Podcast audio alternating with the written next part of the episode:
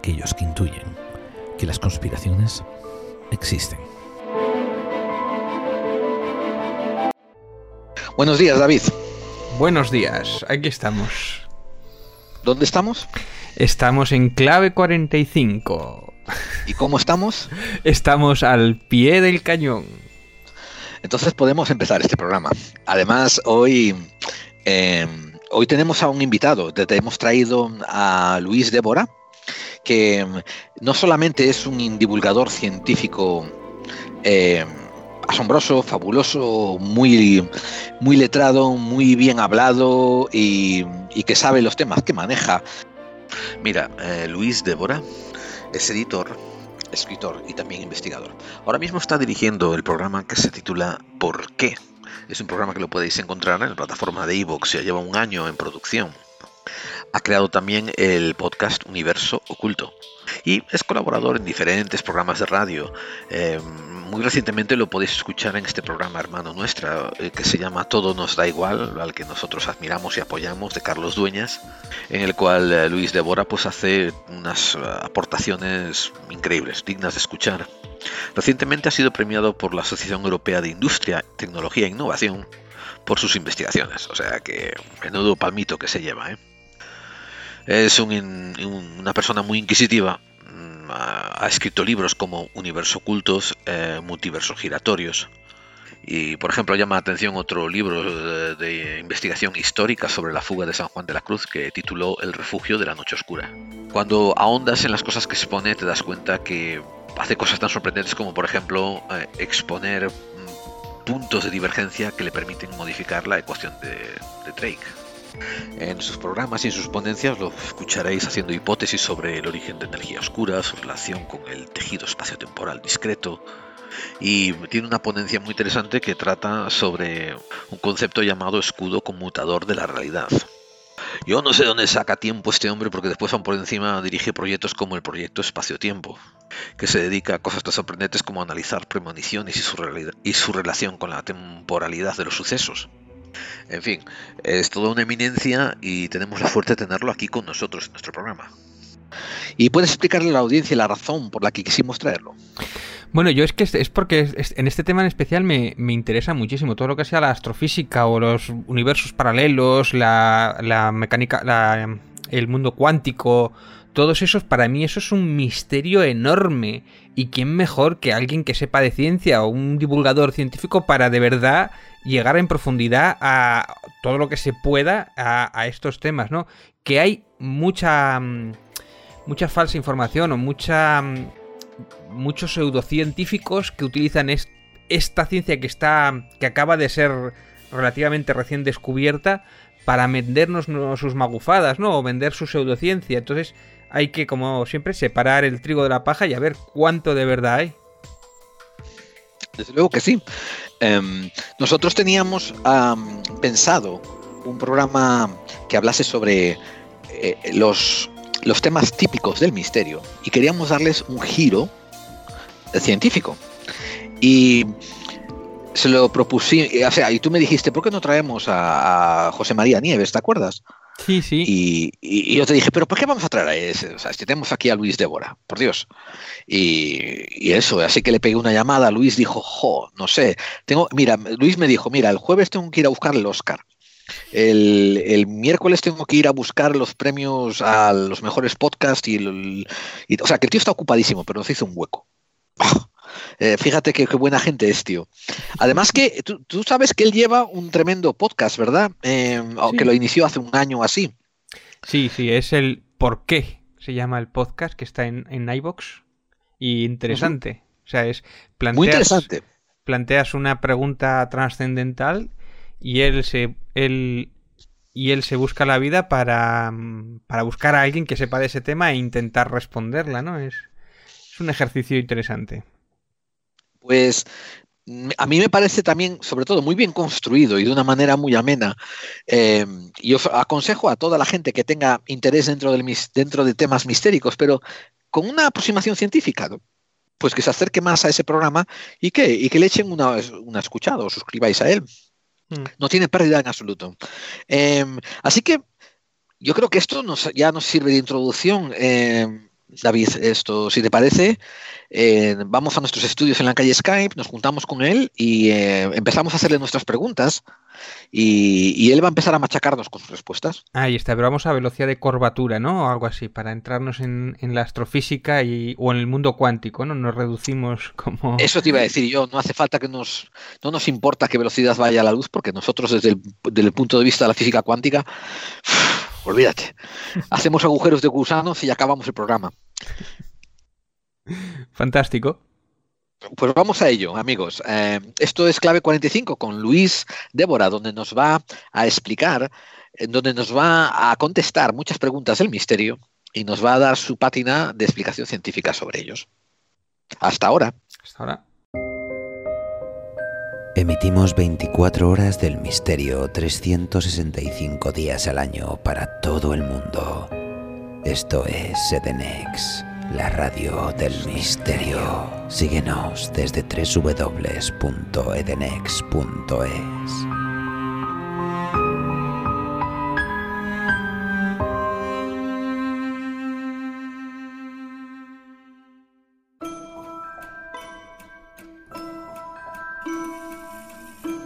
Antes de que hubieras oído sobre la Atlántida, antes de que oyeras hablar sobre Roswell, Rendlesham o Manises?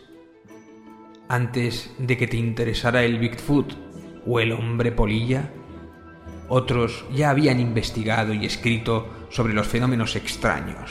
Los grandes como Jung, Vallée, Charles Force o John Keel, todos aportaron información que avanzó la investigación de lo fortiano y lo paranormal.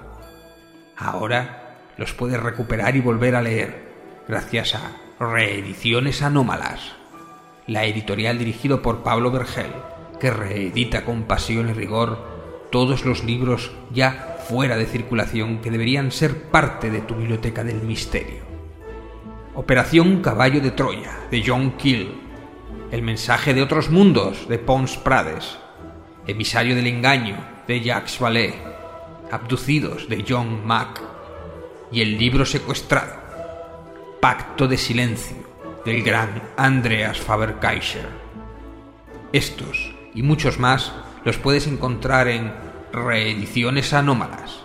Visita su web en www.reedicionesanómalas.com y apóyalos en tus redes sociales. Porque si no aprendemos de los clásicos, estamos condenados a no emerger de las tinieblas.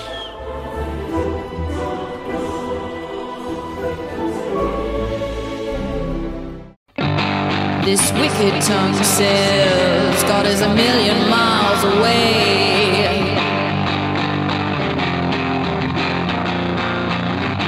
This wicked tongue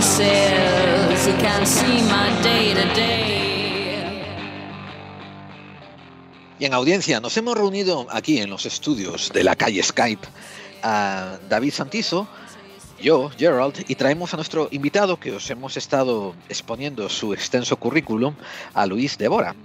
Eh, Luis, ¿cómo estás? Gracias por venir a Clave 45. Pues un placer, Gerald. Encantado de estar en Clave 45 y adentrarnos en, en vuestras preguntas tan bien formuladas que seguramente me vais a hacer. No, no, descuenta que no, que no, no van a tener ni pies ni cabeza, así que ese va a ser el primer reto. Va a, ser, va a venir como una mesa de IKEA, te la lanzamos y ármala tú, esa es la pregunta, imagínate la respuesta. Pues nada, eh, vamos, vamos para allá entonces a, a, meternos en este, en este mundo tan, tan desconocido, entre ciencia, misterio, pero para empezar sí quieres decir una frase. Si respetas a la ciencia y te adentras en lo desconocido, posiblemente abras nuevas puertas del conocimiento. Muy posible, estamos muy de acuerdo. Estamos, no sé, encantadora.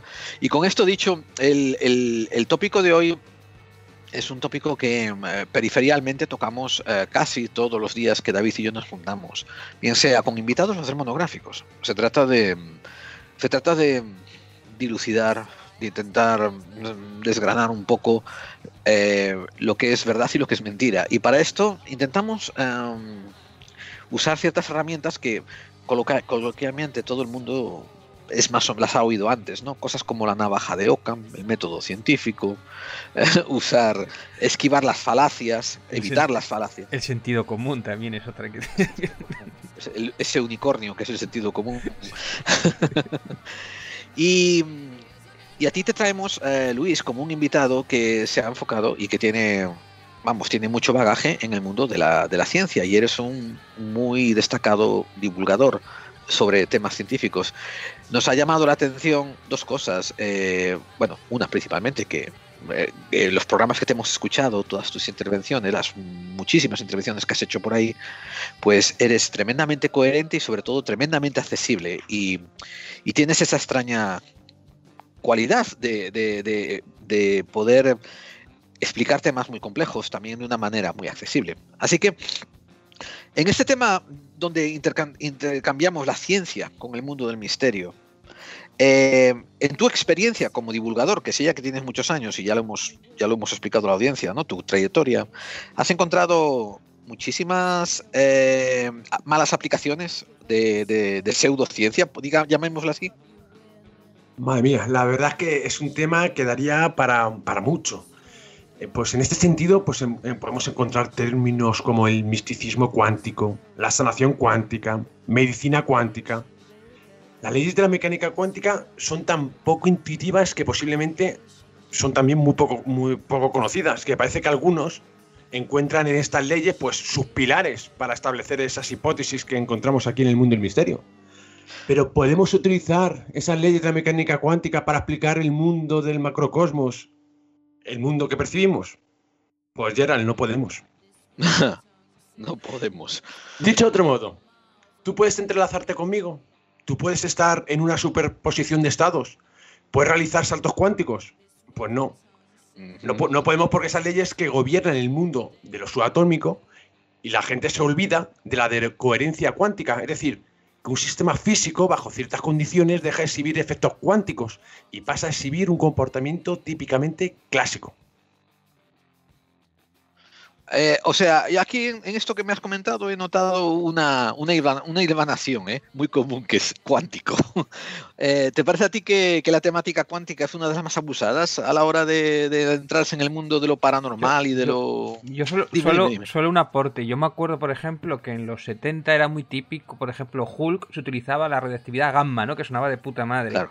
Ahora en la ciencia ficción y en la pseudociencia se utiliza lo cuántico porque suena de puta madre y es está en los bordes de lo que la ciencia está no acaba de entender o no.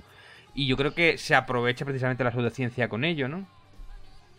Pues eh, evidentemente, además es un tema desconocido, eh, que se conoce muy poco. Si quieres nos vamos a adentrar ahora un poquito en, el mundo cuántico y esas malinterpretaciones. Y, y evidentemente, al ser tan desconocido y queda tan eh, tan nuevo y, tan eh, bueno, porque parece que estar dando un término científico, pues se utilizan esos términos, como hemos dicho, sanación cuántica, entrelazamiento cuántico, eh, podemos encontrar aquí de todo.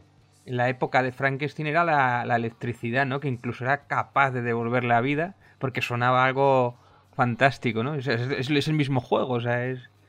Claro, es lo novedoso, lo novedoso, y que no conocemos todavía y, y se utiliza pues, para dar, eh, plantear hipótesis, yo siempre digo hipótesis, eh, de, muchas cosas que, suceden que todavía desconocemos. Igual deberíamos explicar primero qué es cuántico exactamente, porque igual la gente puede conocer mediamente el término, pero no, no, es tan sencillo. Yo no tengo un problema con que nos adentremos dentro de lo cuántico, pero me ha, me ha gustado algo que igual pasa por debajo del radar, ¿eh? que es que habéis dado los dos unas claves muy, muy bonitas, que es que cada vez que mm, aparece una rama desconocida o innovadora de la ciencia, suena como que siempre hay em, promulgadores de ficciones que saben utilizar eso. Y como has dicho tú, ¿no? Eh, William Wollstonecraft eh, hablando de Frankenstein, el nuevo Prometeo, usando la electricidad en, en 1800, ¿no? Eh, después los, las radiaciones con la bomba atómica y, todas estas, bueno, en fin, que, sí, que, que, hay esto de que, uh, déjame innovar un poco la ficción y ahora voy a usar la muleta Estoy, eh, ¿Tú crees que estoy en lo correcto, Luis? La muleta de esta nueva ciencia de la que nadie todavía tiene mucha idea de qué va, ¿verdad? Claro, ese es el problema, ese es el problema, como bien has dicho, Gerald. Eh, el mundo cuántico, en estas ideas em, que aparecen en el mundo del misterio, pseudociencias, se olvidan de algo importantísimo en el mundo cuántico, que es la decoherencia. Los sistemas cuánticos son muy frágiles y la decoherencia puede aparecer en cualquier momento. Cuanto mayor es el sistema cuántico, mayor probabilidad es que aparezca la decoherencia. Por ejemplo, podemos ver las propiedades cuánticas de una molécula eh, sencilla, solo una molécula con facilidad. Pero nunca vemos a personas, animales o a un grano de arroz en una superposición de estados. Posiblemente una pregunta que nos podría surgir es, ¿cómo de grande puede ser un sistema cuántico sin que la decoherencia aparezca y que un sistema pueda estar en dos sitios a la vez? Esa es la clave, ¿no? Esa es la, esa es la gran pregunta. ¿Cuándo de pequeño pues tiene que ser ese universo, no? Ese mundo. ¿Por qué cambian las normas ahí? Pues actualmente responder a esta pregunta es difícil, porque hasta que no tengamos una, sobre todo, una teoría de la gravedad cuántica, es decir, una teoría del todo, dar respuesta a esta, a esta pregunta, pues es muy difícil, casi imposible, podríamos decir. La gravedad es con mucha diferencia la interacción más débil. Para hacernos una idea, es tan débil que posiblemente necesitaríamos un acelerador de partículas del tamaño del sistema solar para poder analizar los efectos cuánticos de la gravedad. No obstante, unos, eh, así recuerdo una investigación eh, que, la llevaron las universidades de Viena, Basilea, entre otras, pues publicaron unos resultados de experimentos en los que lograron exhibir propiedades cuánticas en moléculas de 200 átomos de tamaño durante 7 milésimas de segundo. Para ello utilizaron los experimentos que se emplearon en el pasado para demostrar estos efectos en las partículas a través del, uso de, la doble rendija, que si quieres ahora nos metemos porque también tiene su miga todo este tema. Para poder realizar este experimento, el que he comentado, pues eh, con moléculas tan grandes, los investigadores tuvieron que construir un sistema que lanzara moléculas, pero esta vez en forma de haz. Y al final de se han logrado ver ese patrón de interferencia por lo que las moléculas ocupaban en este, en este caso varios puntos a la vez. Pues si quieres, Gerald, aprovechando que ya mencionó el experimento de la doble rendija, vamos a adentrarnos aquí, que también tiene sus malas interpretaciones este experimento. Sí, sí, sí, por Dios, qué bueno. Mira, este experimento muchas veces eh, es mal interpretado y utilizado en el mundo del misterio para afirmar que el observador modifica la realidad. ¿Cuántas veces no lo, no lo hemos escuchado o leído? El observador modifica la realidad. ¿Cuántas veces? Eso es un, como un dogma, eso es como que nosotros formamos parte. De hecho, esta teoría Gaia o esta mente comunal que existe en el universo, e, esa es su, su pilar. Correcto. Y, además también, ¿cuántas veces hemos oído que existen mundos paralelos apoyados también en este experimento? O incluso que la aparición de los ovnis tiene una relación directa con que el observador modifica la realidad. Pues no. Pues no. En divulgación, para explicar este concepto, se suele utilizar formas y ejemplos a veces fáciles de visualizar, con el objetivo de explicar algo tan complejo como es la mecánica cuántica. Muchos investigadores utilizan estos e-, ejemplos como base para establecer luego sus propias teorías este, en el mundo del misterio. Pero Gerald, hay que tener en cuenta que la, realidad y las leyes de la mecánica cuántica son más complejas y no se pueden reducir a ejemplos que podíamos visualizar.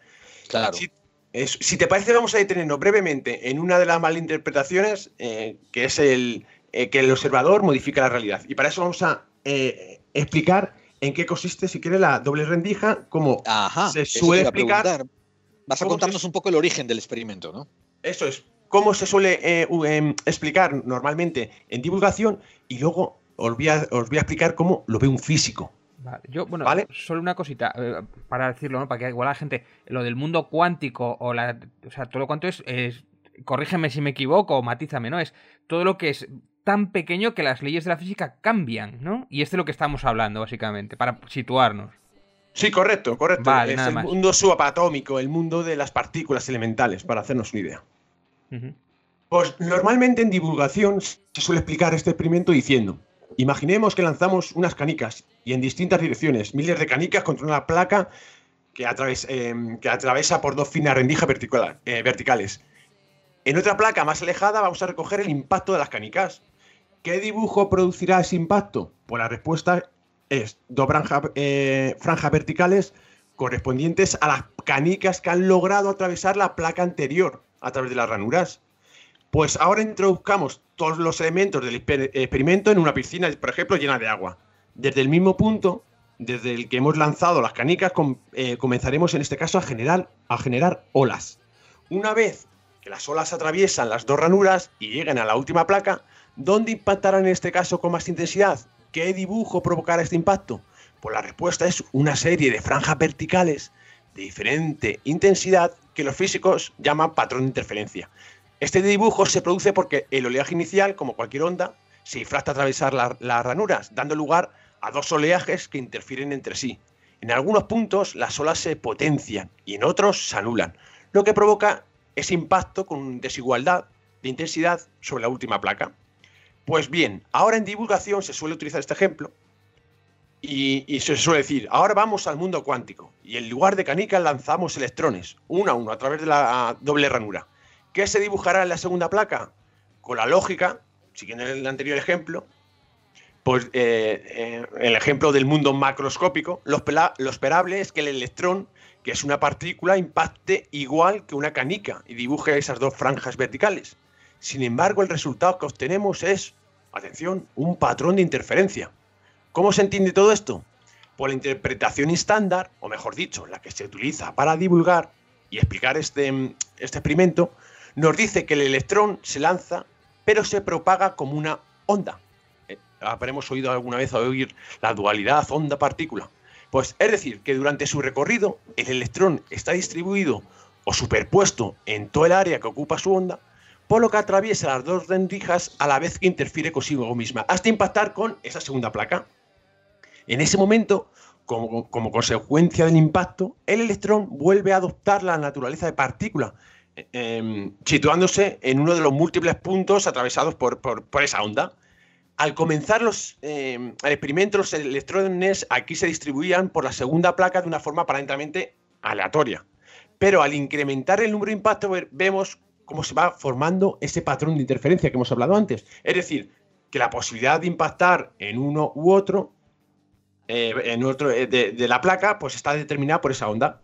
Pero en, la divulgación luego se suele decir, ¿qué pasa cuando colocamos un detector para averiguar por qué rendija pasa nuestro electrón?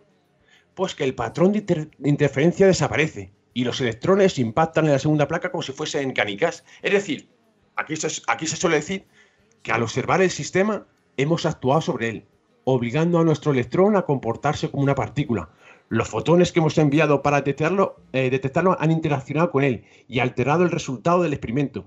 Explicado así, uno puede pensar que entonces es el observador el que ha modificado la realidad, ha hecho que colapse la función onda. Mm. Pero en realidad, ¿qué ha pasado? ¿Existe esa dualidad de onda-partícula? Pues no, porque el efecto túnel, por ejemplo, el entrelazamiento cuántico, no se puede explicar solo con esta dualidad. El problema es intentar explicar algo nuevo con cosas que ya conocemos, con conceptos clásicos. ¿Cómo lo ve un físico el experimento de la doble rendija? Pues eh, Schrödinger planteó una entidad matemática, una especie de campo, una cosa que llenaba todos los lugares y que tenía un valor concreto en cada punto del espacio. Algo parecido a un campo, por ejemplo, imaginemos un campo de temperaturas, que te dice los grados que, está cada punto del espacio para que podamos, en este caso, así imaginarnos un poquito, ¿no? Pero en este caso, en vez de grados, en cada punto del espacio había un número complejo. Esto es difícil de explicar, pero para intentar también eh, eh, visualizarlo, vamos a imaginar em, este concepto como si fuese, como si hubiera una flecha en un plano que apunta hacia el lugar y tiene un cierto tamaño. Pues aquí el físico, Schrödinger, denominó a todo este conjunto infinito de flechas función de onda. Estas flechas, para entendernos, cambiaban según la situación si la metíamos en una caja, si la metíamos, si estaba cerca de una pared, eh, si estaban sueltas, eran de otra manera.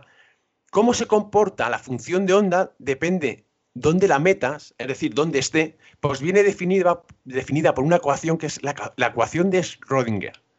Pues Born se dio también cuenta que si cogía la longitud de cada flecha, del ejemplo que, que os he puesto, y elevaba ese valor al cuadrado y reemplazaba la flecha por ese número obtenía otro campo que conseguía, capturar la esencia del mundo cuántico. Es decir, cuando ponían un montón de resultados de la doble rendija, se dieron cuenta que el valor de este nuevo campo era muy alto en los lugares donde había chocado muchos átomos y muy bajo en donde había chocado muy pocos.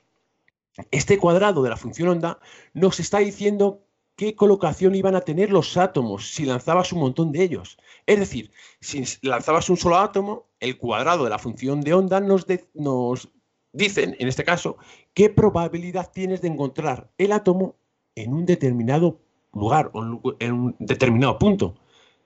Gerald, los físicos aquí no entienden este experimento como si la partícula fuera una bolita que sigue un cierto camino. Aquí los físicos utilizan la ecuación de Schrödinger para sacar la función de onda correspondiente a la situación.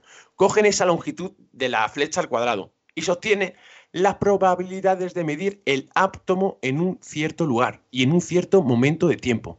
Al hacer un montón de detenciones al cuadrado, eh, al hacer un montón de detenciones, pues lo que pasa es que el cuadrado de la función onda está representando la distribución de esas medidas. Por lo tanto, esas ideas que en ocasiones leemos o escuchamos que el observador modifica la realidad no es cierta. El sistema macroscópico provoca también una decoherencia cuántica. Es decir, un grano de arroz en el experimento de la doble rendija también hubiera provocado la decoherencia. No es necesario un observador para provocar la decoherencia. Dicho de otro modo, también he explicado con otro, eh, em, otra paradoja que se suele utilizar en, eh, en, ese sentido. En la paradoja del gato de Schrödinger, el gato en sí ya es un sistema macroscópico y ya provoca esa decoherencia. Por lo tanto, el gato no está vivo y muerto a la vez. O está vivo o está muerto, pero no las dos cosas a la vez. Esto me fascina por un detalle y la, audiencia quizás, quizás, quizás, em, quizás no, no entienden el impacto de esto. Que mucho de esto tiene que ver con, con un reduccionismo eh, dialéctico em, que llega a tal extremo ese reduccionismo que por el afán de simplificar cosas eh, como dices tú, acaban incoherencia. Porque, como eh, el último ejemplo que diste ¿no? sobre, el, sobre el gato de Schrödinger y, su estado, al final esto no tendría que, no tendría que, dar pie a mala interpretación. Porque me encantó la, última frase que dijiste, Luis. El gato o está o está pero no está a la vez en los dos.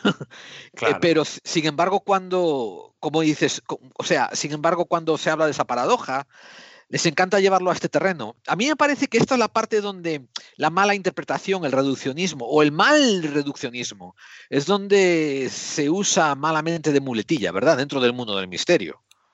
Sí, correcto. Y además con este experimento del gato, esta paradoja, pues aquí también encontramos situaciones como los mundos paralelos. Claro, em, eh, eh, tú hasta que no abres la caja, se suele decir que em, el gato puede estar vivo o está muerto, pero si una vez que lo abres, en otro universo ha colapsado de otra manera. Sí, exactamente. Claro, pero, y, la primera pregunta que me hago yo, es decir, yo tiro una, una moneda, cara o cruz, me puede salir. Pero claro, me sale cara pero en otro universo ha podido salir cruz.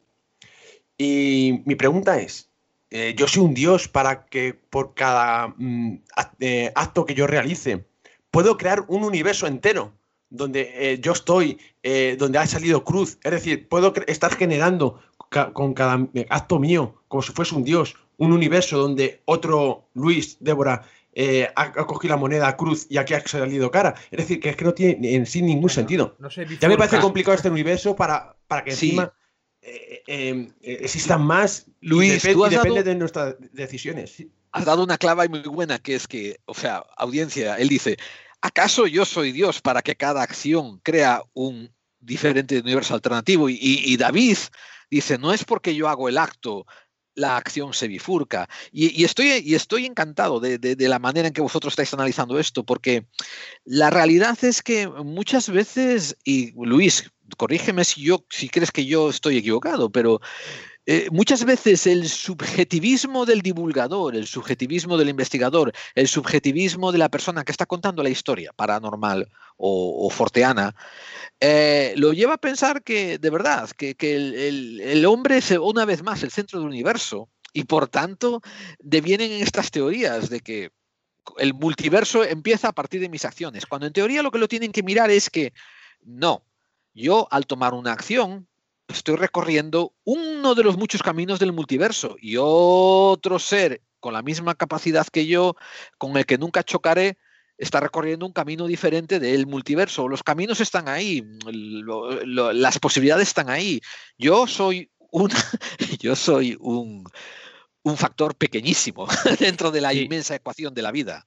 Yo eh, igual podría resumirlo así, corregirme también es, o sea, una cosa es que yo no sepa si el gato está muerto o no, a que se genere un universo, ¿no? O sea, el que nosotros no sepamos una información no significa que haya generado un universo, ¿no? Eso puede ser influido para las fórmulas o para intentar buscar una solución a ese problema, pero el que nosotros no sepamos el resultado no influye a la creación de universos paralelos, ni mucho menos. O sea... Por ejemplo, claro.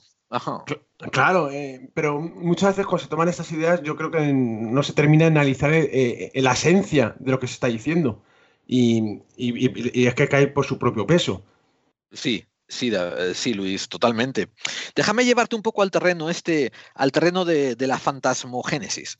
O sea, cuando ciertos investigadores y divulgadores quieren investigar, por ejemplo, el fenómeno ¿no? de, de fantasmogénesis, para empezar, para empezar, déjame hacerte una pregunta. ¿Tiene alguna validez el estudio de la fantasmogénesis o de, los, de, eso, de las apariciones fantasmales? Desde un punto de, imagínate Luis que yo tengo un millón de dólares y te digo, Luis, te voy a pasar un millón de dólares para que me hagas un estudio científico sobre, sobre los fantasmas. Tú si fueras un hombre 100% honesto, ¿no? Me dirías, voy a ver lo que puedo hacer o me dirías, oiga, esto no hay por dónde cogerlo, ¿por qué no agarre el millón de dólares y lo entrega a UNICEF, que tiene mejor valida, ¿no? Dame tu opinión. Uf, es un tema complejo y mira, sobre este tema yo creo que una de las soluciones siempre eh, sobre el tema de las eh, de la fantasmogénesis eh, em, y en el mundo del misterio también se suele utilizar es que pertenecen a otro plano, otra dimensión, lo habremos oído en muchas ocasiones, que pertenecen a otro plano, a otra dimensión. Yo como soy muy curioso, pues ya hace años también me planteé esa pregunta, ¿podrían los fantasmas pertenecer a otro plano, a otra dimensión? Es decir, yo ya mismo me puse a, plantearme y a investigar. Pues para intentar dar esa pregunta, investigué, eh, lo primero es el contexto histórico-cultural. Quería conocer el contexto histórico-cultural del momento en que surge esa idea. Y recuperé un experimento planteado por un físico hace más de 100 años, que es el experimento, no sé si lo conocéis, del físico eh, Jonathan Thornell. ¿Cuándo surge toda esta idea de, que los fantasmas pertenecen a otra dimensión, por ejemplo, que lo hemos oído alguna vez? Sí. Pues, pues, posiblemente una de las obras que más ha contribuido a difundir la cuarta dimensión ha sido Planilandia, una novela de muchas dimensiones publicada en 1884 por Edwin Abbott. Aunque no es un libro de divulgación científica, explica de forma muy aceptable el concepto de otras dimensiones. Ajá. para ello, el autor profundiza la mente de un ser bidimensional, para explorar el mundo plano en el que habita. Posteriormente, el protagonista de la novela se enfrenta a un número menor y mayor de dimensiones para, experimentar las dificultades asociadas de entender esas dimensiones superiores. Pues este libro, este libro muestra perfectamente el concepto de algunos fenómenos que pueden parecer milagrosos para seres bidimensionales, por ejemplo, los fantasmas, y que son en realidad fácilmente explicables a, eh, al entenderlos en una tercera dimensión, es decir, en una, en una, dimensión superior. Por ejemplo, en el libro de Planilandia, el protagonismo, el protagonismo, el protagonista, que es un, cuadrado, pues aquí es visitado por una esfera del universo tridimensional. El cuadrado no puede percibir de dónde viene la voz, que esa voz que le habla. En ese mundo, claro, que para él, es un mundo plano. Aquí, eh, en ese mundo plano, el concepto arriba no existe. Pues aquí, ante el fracaso de la esfera, por hacerle entender al cuadrado el concepto de las tres dimensiones, decide, en, este caso, atravesar el mundo de Planilandia. Pero lo que percibe el cuadrado en ese momento es una sección plana circular que aparece de forma mágica, crece y de forma misteriosa decrece y desaparece. Para el cuadrado, algo inexplicable acaba de suceder. Un espíritu se ha puesto en contacto con él. Pues si existiera una cuarta dimensión espacial, y de ahí surge esa idea de los fantasmas y la cuarta dimensión, muy parecido a lo que explicaba Abbott en su novela, pues mm, cualquiera que pudiera moverse por ella podría ser considerado un dios. Es decir, si cualquiera que estuviese en una dimensión mm, superior, una cuarta dimensión, pues eh, aquí podría aparecer, pues eso, un, dios o un fantasma. Por ejemplo, un hiperser de una cuarta dimensión en nuestro mundo tridimensional podría ser capaz de atravesar paredes, como los fantasmas. Beber agua de una botella sin necesidad de abrirla. Em, eh, saber lo que hay en el interior de una caja cerrada incluso operar sin necesidad de, cirugía y un sinfín de acciones que serían consideradas milagrosas o misteriosas en, nuestro mundo tridimensional. Pues esta es la gran popularización de la cuarta dimensión a finales del siglo XIX, trajo consigo que las dimensiones superiores fueran tratadas también desde un punto de vista espiritual y sobrenatural. Nació con ello eh, un pensamiento que sostenía que si el alma continuaba su evolución, una vez que eh, eh, se desprendía de nuestro cuerpo, pues se podría intentar conocer la ubicación de ese más allá misterioso y con ello intentar establecer una posible comunicación con esos espíritus muertos. O este sea, Luis, perdona que te interrumpa, pero Luis, este es otro ejemplo clarísimo, ¿no? Sobre lo que hablamos al principio. Una, una, una, una ciencia puntera, una idea puntera eh, dentro, del, dentro del ámbito de la ciencia que se es utilizado por grupos más esotéricos, más abstractos, de más, eh, eh, más mistéricos, ¿no? Correcto, pero curiosamente, en ese siglo, las mentes inquietas de la época, aquí, atención, porque había filósofos, científicos, intentaron demostrar no solo la existencia y la comunicación con los espíritus, sino además la posibilidad de, esa existencia de más dimensiones. Y, y, la, uno entrada del mundo del espiritismo a finales de 1800. Es lo que iba a decir yo. Correcto, el romanticismo, ¿no? Eso estamos hablando de poco después del romanticismo, cuando hay ese auge del espiritismo y todo esto. Claro. correcto, correcto. Pues aquí uno de los estudios más llamativos del siglo XIX, en esa época que también eh, los dos habéis eh, puesto en contexto, fue realizado por el profesor de astronomía y física, eh, Friedrich Zollner, que había conocido el espiritismo de la mano del científico inglés William Crookes. Zollner sostenía que los espíritus eran seres tetradimensionales, que se movían en la cuarta dimensión. Tetradimensionales, vale. Eh, eh, la idea era, clara en este sentido. Al igual que no podemos oír sonidos con bajas frecuencias, o por ejemplo, no podemos percibir ciertas longitudes de onda del espectro electromagnético, pero sabemos de su existencia, la presencia de espíritus podrían demostrar la existencia de una cuarta dimensión que no percibimos. Podrían ser entonces, se plantearon, ¿podrían ser los espíritus seres de una cuarta dimensión? Pues Zorner conocía ya al polémico medium Henry Slade, que os sonará seguramente, quien se había eh, especializado en una serie de fenómenos, como escribir a distancia, en pizarras, atar nudos en una cuerda sin tocarla, o recuperar monedas eh, de cajas selladas que, posiblemente muchos eran trucos.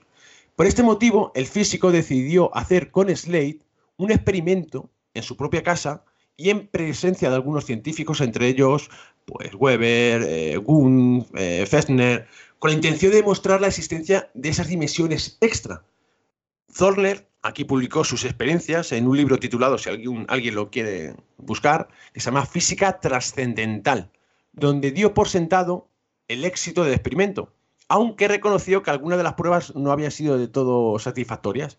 Pues debido a que en el siglo XIX, digo, el siglo, claro, eh, y ahora estamos en el siglo XXI y que tenemos otros medios tecnológicos que podemos que hoy por hoy se utilizan en esta disciplina de los fantasmas, de las psicofonías, pues yo me aventuré, muy curioso eh, que soy, pues a realizar una repetición de estas pruebas, ah, utilizando las nuevas tecnologías para intentar sacar conclusiones y encontrar respuestas de las dimensiones en este sentido. O sea, que te, que te, fuiste a viajar entre dimensiones. Ah, sí, entonces, yo sí que os explico lo que hice, por si algún investigador quiere repetir mi experimento y a ver si sale otra cosa. Yo lo comento. Mira, el experimento diseñado por Zoller para probar esa tetradimensional de los espíritus constaba de utilizar dos anillos de madera en donde los supuestos espíritus debían entrelazarlos sin romperlos a través de la cuarta dimensión. También utilizó una caracola, eh, utilizó una caracola porque al tener su forma una orientación determinada, pues una simetría especular producto de un viaje a la cuarta dimensión cambiaría también esa orientación. Y por último, utilizó un lazo cerrado en el que debería practicarse un nudo a través de la cuarta dimensión.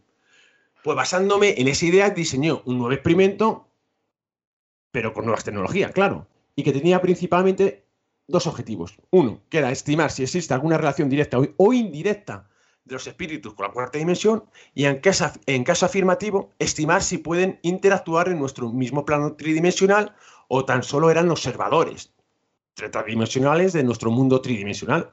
Aquí el experimento que yo hice fue utilizar una serie, unas anillas de metal que deberían ser entrelazadas sin romperlas.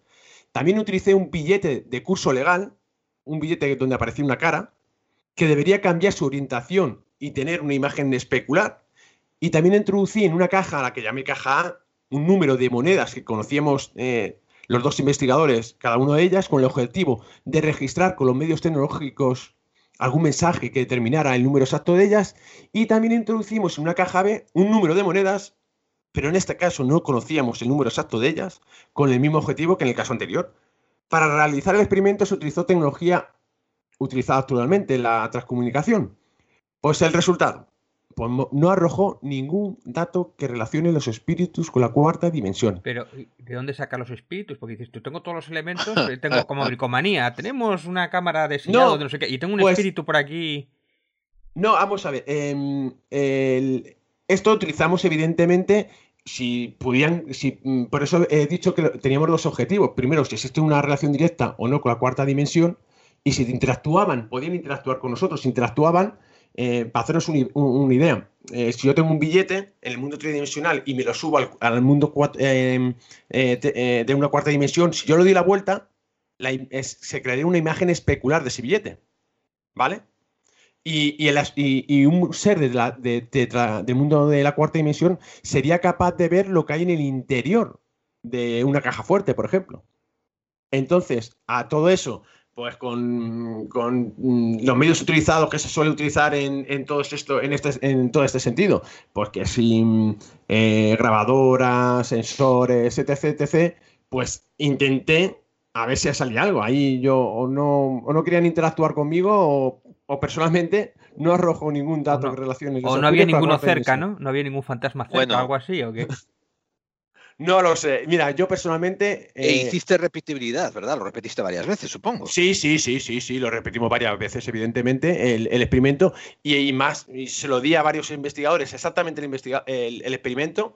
Digo, investigar vosotros, a ver si sacáis algo. A gente que se dedica a ello. Yo no me dedico a estas cosas. Yo simplemente era por alimentar mi curiosidad. Claro, ah, Igual había que hacerlo en el Palacio de Linares o algo así.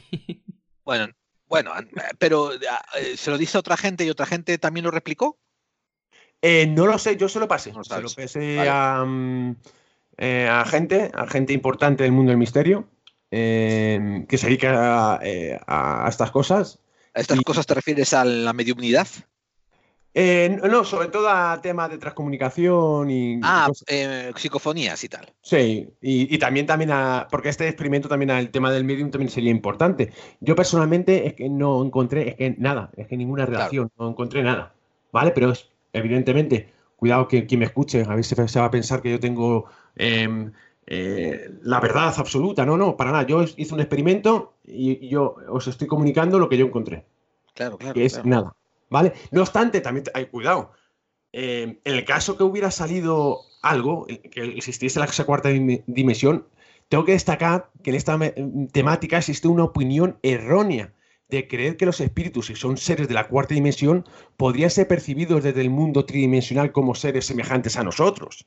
Cuidado, aunque desconocemos qué forma podría tener un hiperser, si lo imaginamos de forma análoga a nosotros, la percepción de estos seres vistos desde nuestro espacio tridimensional sería muy distinta. Claro. Por ejemplo, un hiperser atravesando nuestro mundo tridimensional sería observado como una serie de bolas deformes de distintos tamaños que podrían estar rodeados de pelos, piel o de tela y que correspondían, corresponderían simplemente a las secciones del hipercuerpo en nuestro mundo tridimensional.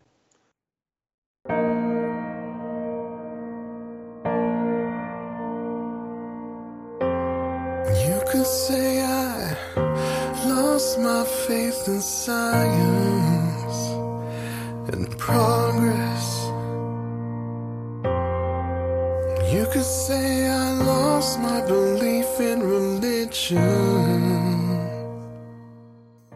Yo, y una cosilla, eh, normalmente los científicos hablan de la cuarta dimensión refiriéndose al tiempo, no es esta cuarta dimensión que estás refiriéndote. Sí, estamos hablando, a, eh, a lo mejor lo tenía que haber explicado, cuarta dimensión espacial, ¿vale? Ah, Claro. Eh, Además, ten en cuenta un detalle, David, y esto, y corrígeme, Luis, si yo estoy en lo incorrecto, pero me refiero, eh, término cuarta, quinta, sexta dimensión es un contenedor, pero después tú tienes que aplicárselo, ¿no? Por ejemplo, o sea, esto quiere. Yo no estoy seguro de que las dimensiones per se ya estén. ¿Están predefinidas, Luis? Por ejemplo, cuando una persona hablando del mundo de la ciencia habla de la cuarta o quinta dimensión, la cuarta sería el tiempo y la sexta sería tal o cual cosa, o se pueden intercambiar y tú puedes decir, ¿no? Lo estoy mirando como, como si fuesen eh, variables en la cual, cual tú le puedes aplicar el contenido. Claro, eh, a ver, la relatividad es que el espacio-tiempo es algo eh, unido, no, no, eh, no es espacio y tiempo, es espacio-tiempo. ¿Vale? Ajá. Entonces el tiempo es una, eh, una dimensión más, evidentemente, en la relatividad. Pero yo cuando me refiero a la cuarta dimensión me refiero a las, a las dimensiones espaciales. Espaciales, sí. Claro, porque a- aquí encontramos otro, otro de los misterios, que ya hablando de ciencia, ya que es un tema que también me encanta. ¿Y por qué no? También el, el- tiempo podría tener, no hay nada que lo prohíba, el tiempo podría tener también más dimensiones. Conocemos que el tiempo tiene solo una dimensión, que es lineal, esa flecha del tiempo, ¿vale? Pero también podría haber, ¿por qué no podría tener el tiempo? No hay, no hay ninguna ley que lo prohíba, em, también más dimensiones, por ejemplo, dos. Hay una teoría que se llama la teoría 2T, que es una modificación también de la teoría de las supercuerdas de la teoría M, que baraja también esa posibilidad. Eh, por eso se llama la teoría 2T, que establece que el tiempo también podría tener más dimensiones. Pero bueno, tampoco lo vamos a, Una a pregunta, desviar mucho el tema. una pregunta tonta, eh, que yo creo que tiene que ver con esto de las dimensiones. ¿Lo cuántico se puede llegar a considerar una dimensión? Quiere decir, porque, que- porque encima tiene otras, reye- otras leyes y otras reglas, o no tiene nada que ver. Uf, no, no, no tiene que ver na- nada que ver, pero tiene mucho que ver también, porque las partículas son entes puntuales. Es que también hay que entender lo que son entes puntuales. Eh, entes puntuales no es, no- no es un punto en concreto. Igual que en la, en la teoría de las cuerdas sí, que tienen un...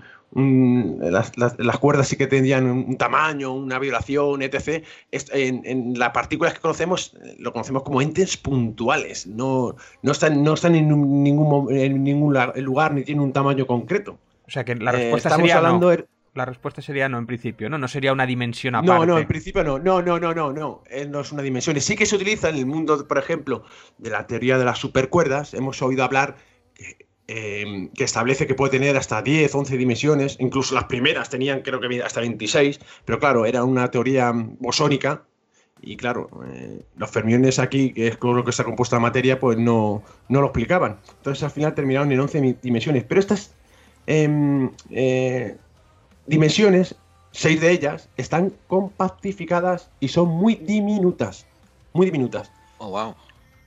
Es que ahí está la gran pregunta, exactamente qué es una dimensión o cómo- es que eso en la teoría de cuerdas son 11 dimensiones, qué es exactamente esa dimensión aparte de las que conocemos, o sea, cómo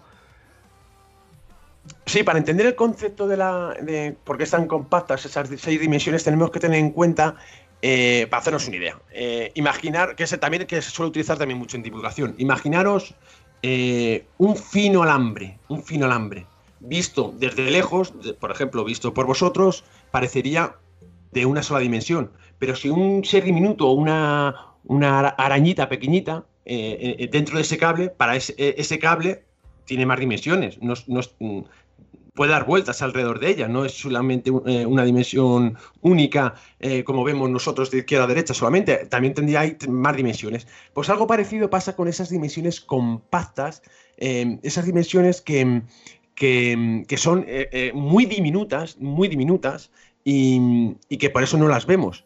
No obstante, también existen estudios relacionados, por ejemplo, a mí me encanta uno de, que estableció Lisa Randall, que utilizando esa misma idea de las dimensiones y de, de la teoría de las supercuerdas, eh, de las supercuerdas, estableció una hipótesis donde em, establecía que podría haber más dimensiones, en este caso grandes, extra grandes, pero que en nuestro mundo tridimensional parecería simplemente eso, que eh, nuestro mundo parecería simplemente tridimensional, aunque existiesen esas dimensiones grandes que no observamos.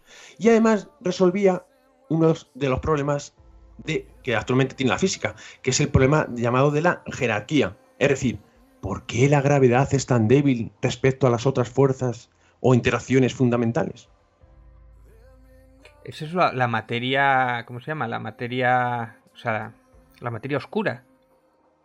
No, la materia oscura es otra cosa. La materia oscura en el universo, para hacernos una idea, em, en la composición del universo, eh, cuando uno mira al cielo y ve ese fantástico firmamento, que recuerde siempre que el 5% de todo lo que ve y de lo, y de lo, que no ve, es decir, todas esas estrellas, galaxias, gases y, muchos de ellas que no, podemos observar porque nuestro ojo no nos lo permite, pero a lo mejor ciertos telescopios sí, pues componen, esta, eh, solo eh, eh, forma el 5% de la composición del universo.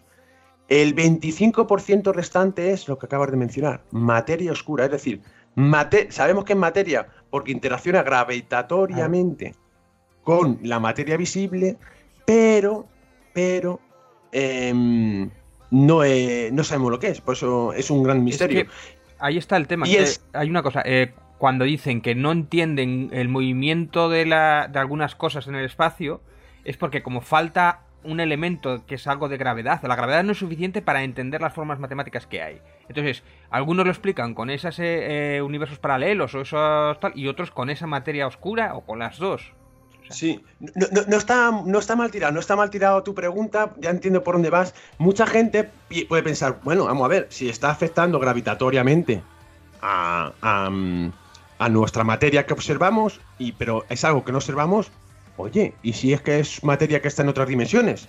Hmm. Que, por ejemplo, no, pero aquí los científicos em, barajan como posibilidad de materia oscura otras partículas eh, hipotéticas también, como los neutralinos, los eh, acciones, los WIMPs, es partículas hipotéticas em, que no somos capaces de observar, pero que no pertenecen, no pertenecen a esa supuesta eh, otra dimensión, aunque Lisa Randall, ya como he dicho, sí que propone esa posibilidad de otras dimensiones extra grandes de dimensiones, no, no compactas como, como establece la teoría de las supercuerdas.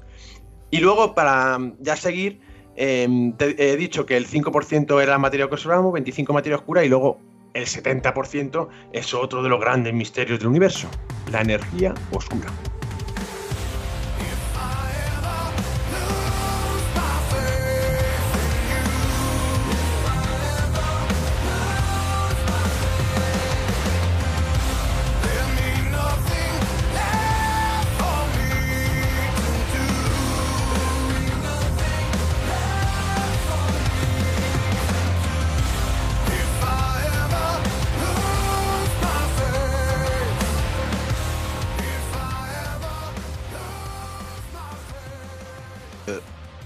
Una cosa que habíamos hablado David y yo eh, cuando estábamos preparando este programa era la, cantidad de entrelazamientos que había entre los diferentes tópicos que vamos a tocar. Em, ¿Tú te acuerdas aquel estudio que se hizo, Luis, por aquel doctor, creo que era inglés, no sé si era inglés o norteamericano, donde acababa diciendo al final que el alma debía de pesar como 27 gramos? Sí, mm, no, yo personalmente no, no, no, estoy de acuerdo, no. 21 gramos era, no era 21 gramos. 21 gramos. La película era 21 gramos, además, sí, sí. Yo la verdad es que... que... ni siquiera todavía la he visto, la tengo en la cuenta pendiente de películas. Pero, déjame hacerte una pregunta, Luis. Eh, no, no, no, sé, yo no creo que aquí nadie esté muy de acuerdo con, con la metodología del señor este, pero déjame hacerte una pregunta. Esto, en tus indicios, en tus pesquisas, más allá de la fe, ¿a ti tú le ves alguna validez científica a pensar que puede existir algún componente a la perpetuación de la conciencia humana después del fallecimiento del cuerpo? Uf, muy complejo la verdad. La verdad es que, mira, habéis iniciado además esta temporada con un tema que, invito a los oyentes a escuchar, que es el tema de la reencarnación, que lo tratáis estupendamente. Pues a lo mejor con investigaciones científicas profundas, analíticas sobre este tema, podría arrojarnos algún indicio o descartar la posibilidad de ese alma o esa vida después de la vida. O... Pero uno también puede pensar que son nuestros genes los que definen nuestros comportamientos y no necesita de alma. Pero claro, pero claro, yo en ese sentido también pensaba mm, hace, hace años que a un niño, por ese sentido, también se le podía moldear y adaptarlo a como, como uno que, eh, quiera o como quieran los padres que sean. Pero cuando tienes un hijo o incluso gemelos, te das cuenta que prácticamente desde, que nacen ya puedes vislumbrar una personalidad. ostras, esto te, te hace en parte dudar. ¿Son los genes los que te dan esa eh, personalidad o hay algo más? Sí, sí, sí, porque incluso en gemelos encontramos esas diferencias de eh, personalidad desde que nacen. No sé, en este sentido a mí me gusta eh, imaginarme como, como un, conductor que va cambiando, a lo mejor para que no, lo, podamos, entender, como un conductor que va cambiando de coche a lo largo de su vida. El conductor vamos a imaginar que es el alma y el coche nuestro cuerpo físico, nuestros genes. Por ejemplo, el conductor tiene su primer coche, un Ford Fiesta, que tiene un motor limitado, físicamente tiene una estructura, que a uno le puede gustar más o menos, pero el conductor es el que decide qué música escucha dentro del coche, si respeta las normas cuando conduce, si prefieres esperar un atasco o buscar una vía alternativa. Con el paso del tiempo, el coche se estropea. Los coches tienen fecha de caducidad y consiguen un Ferrari. Ahora el conductor seguramente llame más la atención, además puede correr más, pero posiblemente seguirá escuchando la misma música, respetará igualmente las normas, o esperará o buscará una, vida una vía alternativa cuando se encuentre un atasco. Desde fuera son coches diferentes, pero conducidos por la misma persona. ¿Esto podría pasar con nuestro alma? Pues no puedo responderte a esa pregunta. Sí puedo decirte que en el universo nada se crea ni se destruye, solo se transforma. Nuestra estrella tiene elementos químicos pesados gracias a que otras estrellas anteriores, compuestas únicamente de hidrógeno y helio, pudieron fusionar estos elementos para producir elementos químicos más pesados y posteriormente esparcirlos por el universo por medio de las supernovas. Ese gas formará posteriormente otras estrellas que más eh, otras estrellas que estarán eh, más evolucionadas químicamente. ¿Podemos aplicar también esto a nuestro alma? Pues no lo sé. No puedo demostrar ni siquiera si es posible que exista el alma. A mí eso me gusta mucho lo que dices, que tú puedes... Hay mucha gente que da la opinión de que cree o no cree y un científico te dice, no lo sabemos. Es la, igual la diferencia, ¿no? Del método científico. Eso es. Eh, yo me hago... Mm, la primera pregunta que me hago, claro, si en el universo nada... Eh, nada... Eh, siempre las, cosas solo se transforman, ni se caen ni se destruyen. Y, cómo va evolucionando el universo, porque gracias a, que nuestra estrella de tercera generación, nosotros estamos aquí ahora mismo, podemos hablar, porque estamos compuestos por esos elementos químicos gracias a la evolución de esas estrellas. Esa evolución también se produce en nuestro alma. Esa, mm, no lo sé, queda, muy bonito pensarlo, y, pero, pero no podemos demostrarlo. Eh, muchas veces intentamos creer. sí, dime eh, e intentamos dar credibilidad a lo que más amolda nuestras ideas, pero eso no significa que tengamos razón, para nada. Definitivamente. Eh, pero yo quiero hacerle a entender también a la audiencia que esta pregunta, ¿no?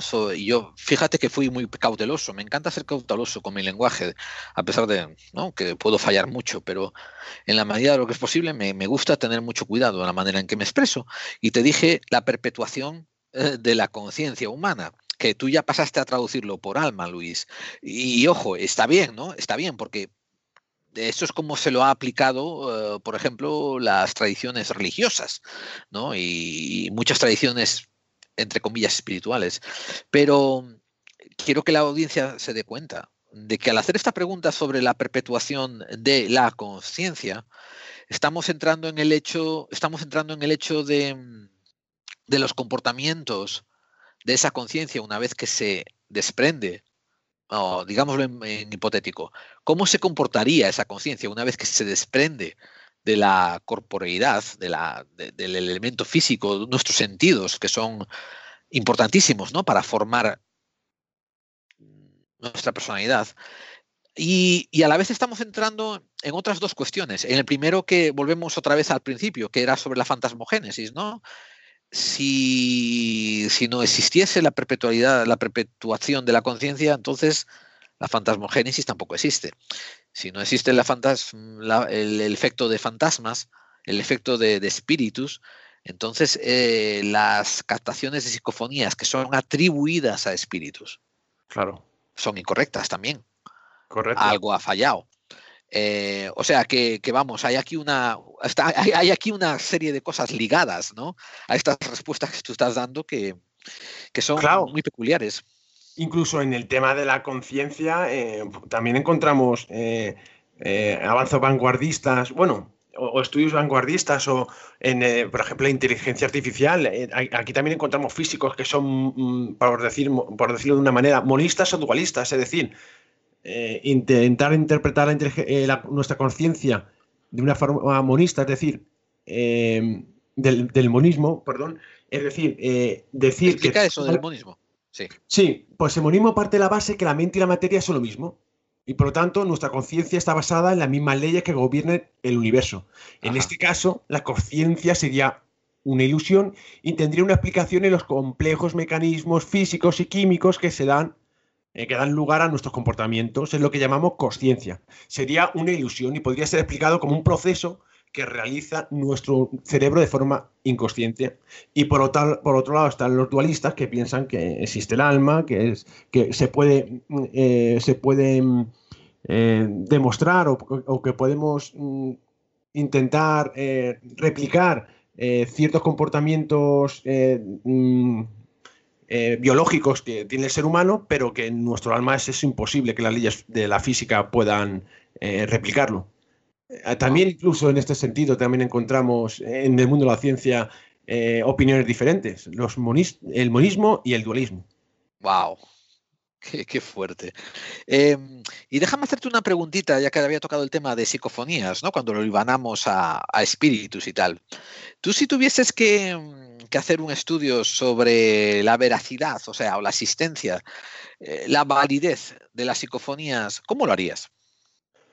¿Qué, ah. herramientas usarías? ¿En qué te enfocarías? ¿Desde qué ángulo lo, empezarías a hacer? Pues también un tema particular, ¿eh? eh Personalmente creo que para estos estudios también deberíamos analizar ciertos datos que las investigaciones tampoco se tienen en cuenta. Normalmente se pone la grabadora, sensores de movimiento y de ahí pues se sacan esas conclusiones. Yo no me voy a meter si alguno de los aparatos electrónicos son los más adecuados o no. Por ejemplo, la Spirit Box, que en cuestión de milésimas de segundo barre varias frecuencias de radio. ¿Estamos captando realmente sonidos del más allá o se ha colocado una emisora de radio, eh, se, ha colado, perdón, una, emisora de radio o un ruido externo? ¿Qué datos también tendríamos que tener en cuenta desde mi punto de vista? Pues, aunque parezca una locura, pues la altura en, donde estamos eh, grabando, es decir, eh, la altitud, el lugar, la presión atmosférica, el viento y otros factores que nos podrían ayudar a sacar conclusiones posteriormente. Mira, para hacernos una idea, vamos al mundo que a mí me gusta, el mundo de la ciencia, el mundo del universo. El sonido necesita un medio para propagarse. La velocidad del sonido es diferente en cada planeta y depende tanto de la composición de la atmósfera como de su temperatura. En la Tierra, el sonido se propaga a 340 em, metros por segundo. En cambio, en Marte, el mismo sonido se propagaría más despacio al ser la, atmósfera menor densa. Eh, densa. para haceros una idea, el grito más potente que podáis eh, gritar ahora mismo quedar, en Marte quedaría reducido a un leve susurro debido a su baja densidad atmosférica y nuestra voz sonaría como si fuera como si tuviéramos la, eh, laringitis. Pero por ejemplo, no, había reparado, pero, eso. Pero eso incluso en una, e incluso cuando estén dentro de la nave o, cuando estás fuera, ¿no? ¿Te refieres a una superficie? No, sí, si pudiésemos hablar em, eh, quitando, eh, que, no se puede, evidentemente, quitándonos la, el traje espacial y, gritar, pues aquí sonaría como si fuéramos, como si tuviéramos la anigitis, muy bajito. Pero, por ejemplo, en Venus, cuya atmósfera es mucho más densa, 90 veces superior a la terrestre, parecida a la que encontramos, por ejemplo, a un kilómetro de profundidad en el mar, y que aquí encima tiene una temperatura media de 460, 460 eh, grados centígrados, pues aquí el débil murmullo en el interior de una biblioteca que casi no se escucha, pues parecería el ruido del fondo de, un mercado o de una discoteca abarrotada, porque depende de, de esas condiciones de la atmósfera, es decir, el mismo ruido va cambiando, depende de las condiciones. Claro, claro. En el espacio, pues no seríamos, por, ejemplo, capaces de escuchar el atronador rugido de esos motores de las naves espaciales. Pues eh, nadie puede escucharlos. Por eso en, la película Aliens decía, en el espacio nadie puede oír tus gritos. Así que cuando estallan los X-Wing y todo eso, que lo pone muy espectacular, claro, cuando llegan los, los científicos dicen, no, es que no se oiría las explosiones. Nada, nada, nada. Ni el fuego tampoco, porque no tiene combustión. Correcto. Por eso yo creo que también deberíamos analizar en estos experimentos la temperatura, la altura del lugar, la presión atmosférica y otros factores que podrían intoxicar la prueba. Bueno, eh, una de las cosas que dicen, eh, que he visto yo de experimentos de, que hace precisamente de, psicofonías, es en una cúpula de vacío, ¿no? O en una, ¿cómo se de Faraday o algo así, para darlo por, por válido la prueba. Eh, no, no, no, no lo, no lo conocía. Yo lo he escuchado cuando estudié precisamente el, el Palacio de Linares o un hotel, que como alguna de la gente que se dedicaba precisamente a las, a psicofonías, como para darlos por válida, tenía que ser una serie de condiciones y tenía que ser eso dentro de una cubra de vacío o unas, unas condiciones especiales para que no se colaran ruidos de, otro sitio, claro. Creo que te refieres a la de Faraday, sí. A la de Faraday, sí.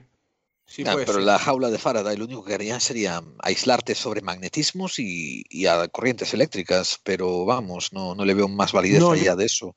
Yo tampoco le veo mucho sentido, pero bueno, no sé qué. Habrá que mirar el experimento en qué consistía y, qué objetivo tenía. Y si quieres pillarte una psicofonía y lo quieres meter en la grabadora en una campana de vacío, pues el pobre espíritu se va a ver putas para transmitir bueno, el no Era bueno, era, pero era una, fue una manera de cuando eh, el Palacio de Linares, pues como que hicieron las mismas experimentos allí con esas condiciones y no encontraron fantasmas por lo que fuera, o se había venido de vacaciones y fue lo que ponía. Sin embargo, la otra señora, pues como la había grabado así directamente pues era un poco para desprestigiarla, ¿no? No sé, alguien que recogía psicofonías un poco más serio, no sé.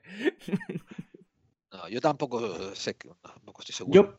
por, eso yo, yo creo que como el sonido necesita, que al final captamos sonidos, ¿vale? Mm. Bueno, luego, pues como el sonido necesita de un medio para propagarse, deberíamos analizar el medio y luego sacar conclusiones de los, de los resultados obtenidos. En este tema, ya os adelanto una cosita. Curiosamente, soy muy curioso y también quiero eh, analizar ciertas cosas y estoy preparando un experimento, además con otro físico y matemático, para analizar y sacar algunas conclusiones. Y el, experimento surge por una pregunta más bien filosófica que me hice hace unos años y que ahora os, mm, os la planteo también a vosotros y ahora os explico. ¿Existe un lenguaje universal que es válido para todas las especies del universo?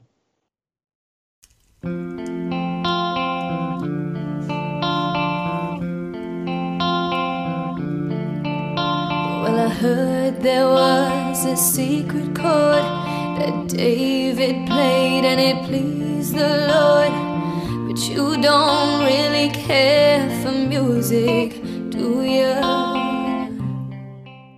Pues Gerald, creo que yo, no solo creo, existe. Yo sí, yo te iba a decir, yo creo que pudiera ser, ¿eh? Me, pues mira, me permites, mira, me permites a mí como profano darte una idea, una pincelada y tú me dices si estoy voy por lo correcto. Correcto, vamos para allá. Ah, esto, eh, porque créetelo o no, es algo que eh, periféricamente me lo he planteado también, no así como tú lo has dicho, ¿eh? pero por otros contextos. Y yo teniendo en cuenta que vivimos en un entorno físico que comparte propiedades y leyes físicas comunes, yo creo que sí, que existen ciertos determinantes interpretativos que se podrían ser comunes, y, pero también creo que el ser humano eh, ha perdido el poder de interpretación porque ha usado voz y oído y otra cosa más, adaptada a su especie y a su entorno. Pero, por ejemplo, ¿no? Por ejemplo, eh, a veces somos capaces de captar un zumbido eléctrico. Y a lo mejor ese zumbido eléctrico podría ser manipulable a todas las especies para que cierto nivel de zumbido, por ejemplo, pudiese ser sentido y pudiese describir la misma cosa, sin importar la especie y el sistema de comunicación. Pero eso es lo que yo he pensado sobre ello. Ahora te toca a ti delucidar que tú eres el experto. Bueno, el experto, el, más bien el curioso. El curioso. Pero, joder, el que lo ha planteado, qué bueno es pues, eso. Pues eh, eh, eh, yo creo que existen no solo un lenguaje universal que sería válido para el ser humano, para, cual, o para cualquier especie alienígena en cualquier mm, lugar del universo. Por ejemplo, por ejemplo, muy bien, David. Por ejemplo, el lenguaje que debería utilizar cualquier especie del universo, ya sea humano o un alienígena, para poder explicar su entorno, predecir acontecimientos, estudiar el universo, pues debería ser, como bien eh, has dicho, las matemáticas. Pero de sistemas eh, más lenguajes universales, ¿eh? Por ejemplo, si una especie quiere explicar la vida, es decir, porque tú eres de una manera y yo de otra. ¿Por qué somos diferentes a un mono o, a otra? ¿Cómo podríamos ser qué tendríamos que hacer para ser uno de una manera eh, y, de otra. Pues posiblemente en este eh, aquí el lenguaje universal en cualquier lugar del universo sería el código genético. Y sería válido para todo el universo. Depende cómo cambiemos esos genes, somos una cosa u otra. Pero todavía... Pero es que eso, si me permites a mí actuar como abogado del diablo. Sí, perfecto. Eh, eso, eso aún así es restrictivo a ciertos subgrupos. Eh, y te lo digo por una cosa, por ejemplo, si tú quisieses usar eh, información sobre el código genético, ¿no? Para comunicarte con otra especie que tuviese una forma de composición diferente química a la nuestra, que estamos basados en carbono y ellos, por ejemplo, en silicio, ya habría una diferencia tremenda. Y después, aún por encima, te pongo el otro subgrupo del nivel cultural, quiero decir, los humanos, ¿no? Tenemos esta, este grupo de, conocimientos que es transferible, ¿no? Como matemáticas, química, física, mientras que, por ejemplo, un delfín no lo tiene. Pero, eh, pero ya no me refiero a, a, esas cuestiones que estás analizando. Me refiero a que el código genético, ya no sea que unos tienen acceso a él o que se puede modificar, el código genético, a eso me refiero, como lenguaje universal, vamos, es decir, mm, olvidándonos de, ahora mismo de la de los conocimientos que no, que, tenemos, que, puedo tener yo respecto al código genético. Yo no me refiero a eso, me refiero que el código genético, eh, si ahora mismo a, a, ti y a David eh, os dieran el poder de conocer todo el código genético. Que, y, no lo conocemos los humanos. evidentemente. Y, tú cogieses y pudieses poner, pues ahora pongo un poquito aquí, esto pongo acá, y ahora modifico este, y, meto esta información, tú podrías crear cualquier ser. Basado en silicio, basado en carbono, en lo que tú quieras. De hecho, Carl Sagan, cuando, cuando organizó lo del Voyager, fue una de las cosas que tenía clara, yo creo. Una era que mandó precisamente el código, o una, una estructura del código genético humano, por si alguna vez alguna, alguna alienígena lo veía para que lo entendiera. Y también creo que las matemáticas eran todos los puntos que tenía allí puestos y dónde estaba la Tierra, en el sistema solar y tal, cosas que entendiera cualquier raza que no tenía por qué conocer nada de la cultura humana.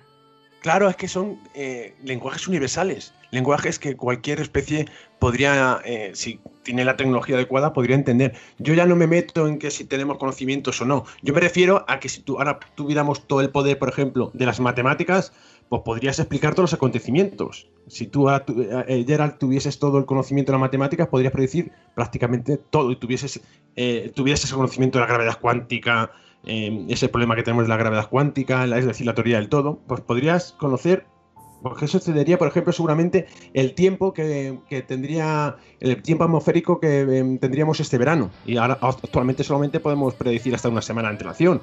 Por lo mismo, con el código genético, si tú tuvieses ese mm, poder mm, de, conocer todo el código genético, pues uniendo esos genes podrías crear una especie u otra. a ver, actualmente no es posible, ¿vale? Pero, o por lo menos eso creemos. Y, eso es, por lo tanto, yo lo considero lenguaje universal. Pero todavía existen más lenguajes universales. Que aquí no voy a entrar en ellos para no dar tampoco muchas pistas del experimento. Pues el, el objetivo del experimento tiene relación con, en este caso, con las psicofonías, pero va a ser totalmente novedoso. Y ya os doy una premisa que de esto nunca hablaba y me habéis sacado de la lengua al final. ¡Qué maravilla! Porque ¡Qué vamos maravilla! A, porque vamos a utilizar las matemáticas como piedra roseta y aplicarlo a otro lenguaje universal que podría estar relacionado con este supuesto mundo del más allá o invisible. Ya está aquí puedo leer, Gerard. ¡Wow! Wow, David. Wow. No, no me he enterado. ¿Cómo fue que está quién? Ah, simplemente que usar uh, las eh, matemáticas como piedra roseta, como, como, como engranaje para codificar comunicaciones. Aplicando, aplicado a otro lenguaje universal que no se ha comentado cuál es, que podría estar relacionado con ese posible con un mm, mundo del más allá, con nuestra conciencia, etc. Hasta ahí puedo hasta ahí Luis, Luis, nos dejas con la mina en los labios, tío. ¡Wow! ¡Qué bueno! ¡Qué bueno! ¡Qué bueno! yo, quería preguntar. Yo entré, a hablar de psicofonías y mira dónde me llevaron. Pero yo, quiero hacer una pregunta y yo creo que está relacionada un poco. Em, el tema del instinto de los animales, eh, si tiene algo que ver precisamente con, con, el alma, porque igual es lo único que nos lleva de una generación a otra, o está en los genes. Bueno, igual es una pregunta más para un biólogo, pero por qué unas criaturas saben que el fuego es dañino o por qué una le tienen miedo a una serpiente sin que nadie se lo haya enseñado antes. O sea, es una pregunta que dices tú, bueno, ahí sí que existe realmente una especie de, de, alma o algo que tiene una información que, de algún sitio. Yo creo que hay más instinto de supervivencia y, evolución, porque si no esa especie no hubiera, eh, no hubiera sobrevivido. Eh, muchas especies eh, saben dónde está el norte, siempre, por ejemplo. Creo que las vacas, por ejemplo. y los pájaros también, ¿no? Cuando claro, si, no hubieran tenido e, esa evolución con, esas características, posiblemente no hubieran podido sobrevivir. no hubieran estado aquí. los animales animales van evolucionando y adaptándose al medio y si no se adaptan al medio, desaparecen. Y posiblemente ese instinto viene de ahí.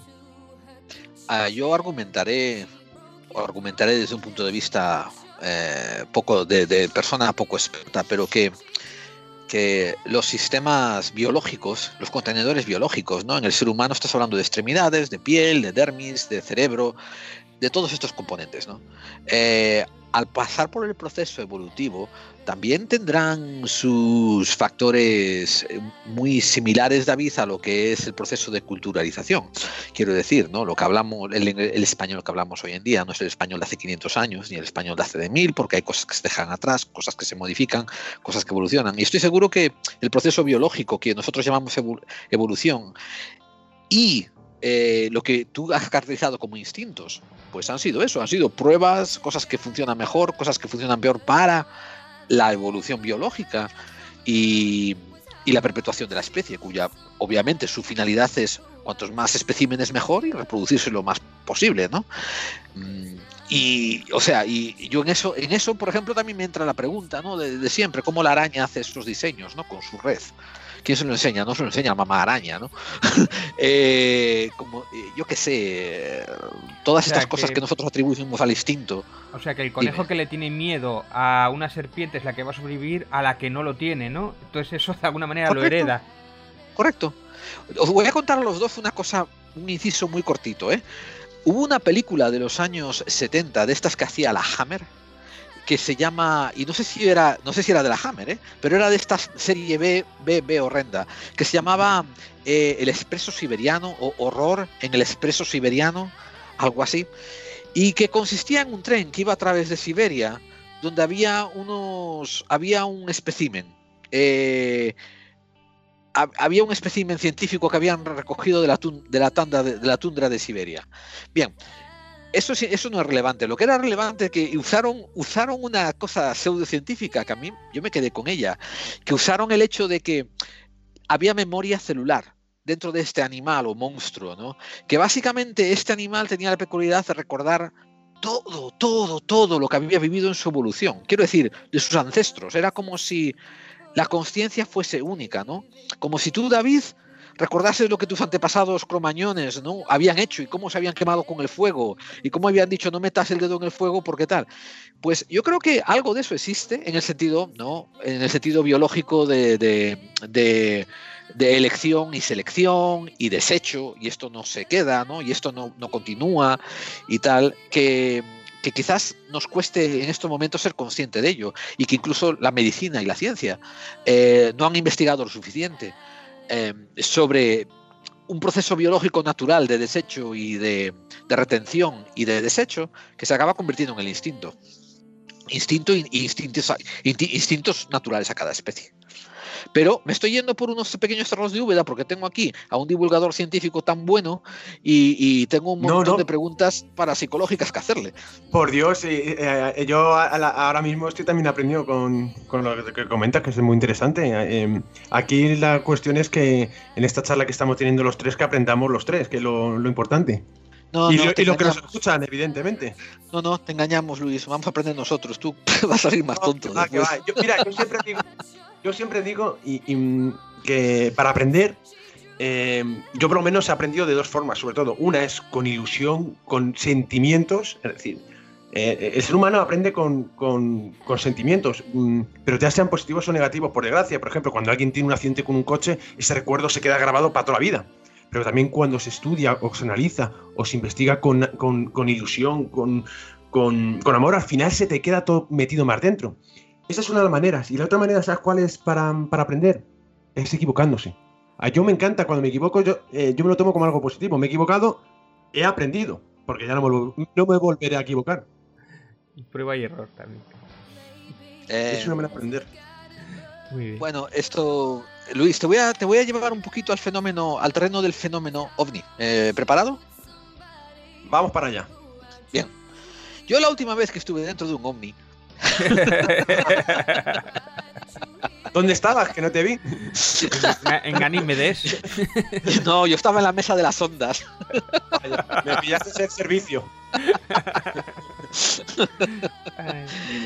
Em, ¿Tú cómo, cómo, aprecias desde un punto de vista ¿no? un poquito más eh, científico, un poquito más eh, de, replica, de, de repetibilidad y tal? ¿Cómo, cómo, cómo estás? Cómo Yo sé que tú, a ti te interesa un poquito esto del fenómeno ovni también, ¿no? ¿Y, y cómo estás mirando tú las investigaciones hechas? O sea, perdón, ¿cómo ¿Cómo ves tú el panorama del, fenómeno OVNI y los investigadores hoy en día? Y es una pregunta muy generalizada, no tienes que entrar en detalles, no tienes que decir nombres si no quieres, ¿no? Pero ¿crees que se están haciendo grandes avances? ¿Crees que las cosas están atascadas siempre en el mismo bucle? ¿Crees que es una pérdida de tiempo? Es un tema que eh, en este caso mm, eh, mm, no he investigado, me gusta escuchar, me gusta escuchar a eh, investigaciones y eso que hacen otros o, más bien que recogen testimonios, porque sobre el tema, la verdad es que creo que en ocasiones damos especial importancia al, demasiada importancia al testigo. Me explico. Imaginemos que vemos una bola de fuego y la observa un niño de 5 años, un, universitario, por ejemplo, que está estudiando física y un hombre de un pueblo que no conoce ni eh, que nunca ha ido ni a la ciudad. Posiblemente, teniendo tres testigos que han visto un mismo fenómeno, cada uno de ellos dirá que ha visto una cosa diferente. ¿Qué suele ocurrir en ocasiones? Si uno de ellos, por ejemplo, eh, vamos a poner el hombre de campo, dice que lo que ha visto es un ovni, un ovni, pues su testimonio suele llamar más la atención y rápidamente se propaga la idea. Aquí también deberíamos realizar investigaciones un poquito más completas. Por ejemplo, en una investigación policial, los testigos, claro que son importantes para resolver el crimen, pero estos testimonios deben ir acompañados de pruebas, huellas, el arma utilizada, restos biológicos. Esas pruebas o indicios nos pueden, em, eh, nos pueden aportar junto con los testigos, ayudar a resolver, por ejemplo, eh, los crímenes. No podemos dar validez a un hecho solo porque lo diga un testigo. Tú imagínate que fuera así, Gerald. Si ahora te, un testigo dice que tú me has roto la ventanilla de mi coche, sin ninguna prueba, y lo damos por válido porque lo dice un testigo, y pues tú imagínate, muchos utilizarían estas afirmaciones para sacar beneficio. Pues es que David y yo, Luis, David y yo tuvimos esta conversación ya ad nauseam, o sea, hasta vomitar los dos, ¿no? Y, ojo, él y yo estamos de acuerdo en muchos de estos puntos, diciendo que el testigo está muy bien como un punto inicial. Y está bien recopilarlo, porque por lo menos tienes la, la, labor antropológica, ¿me entiendes? Y la labor sociológica de haber recopilado el caso. Pero después para hacerle un análisis tienes que tener un poco de estudio, un poquito de análisis psicológico, análisis cultural, análisis contextual de la persona que te lo está contando y después tienes que analizar los filtros que usó la persona para hacerte la narración. Correcto. O sea, que, es, que es complicadísimo eso de, quedarte, quedarte con lo que te dice el testigo, tal como lo estás diciendo tú. Eso, es complicadísimo. es lo fácil, de hecho, quedarte solo con el testimonio, eso es lo fácil, claro. Investigarlo y darle una razón y darle una explicación que se puede dar igual en el 99% de las veces, eso es lo complicado.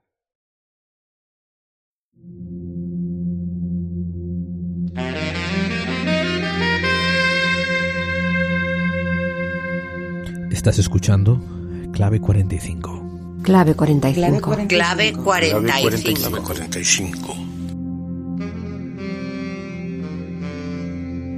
Porque las conspiraciones existen. Porque las conspiraciones existen. Porque las conspiraciones porque las conspiraciones porque las conspiraciones, existen. Porque las conspiraciones existen.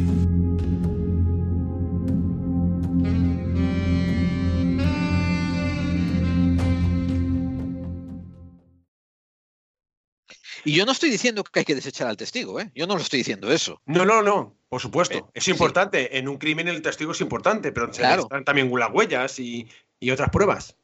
Claro. Yo personalmente, lo primero que haría si investigara este, este, eh, este fenómeno, o los ovnis, o como, Pues yo sería crear más bien, lo primero que haría posiblemente sería eh, crear como un cuestionario de fenómenos naturales o artificiales que pueden ocurrir en el cielo.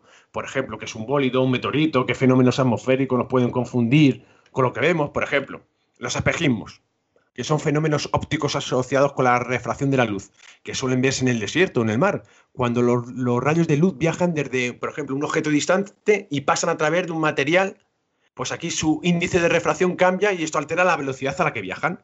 Pues cuando la luz pasa de una capa de aire frío denso a una de aire caliente menos denso, pues aquí ocurre la refracción.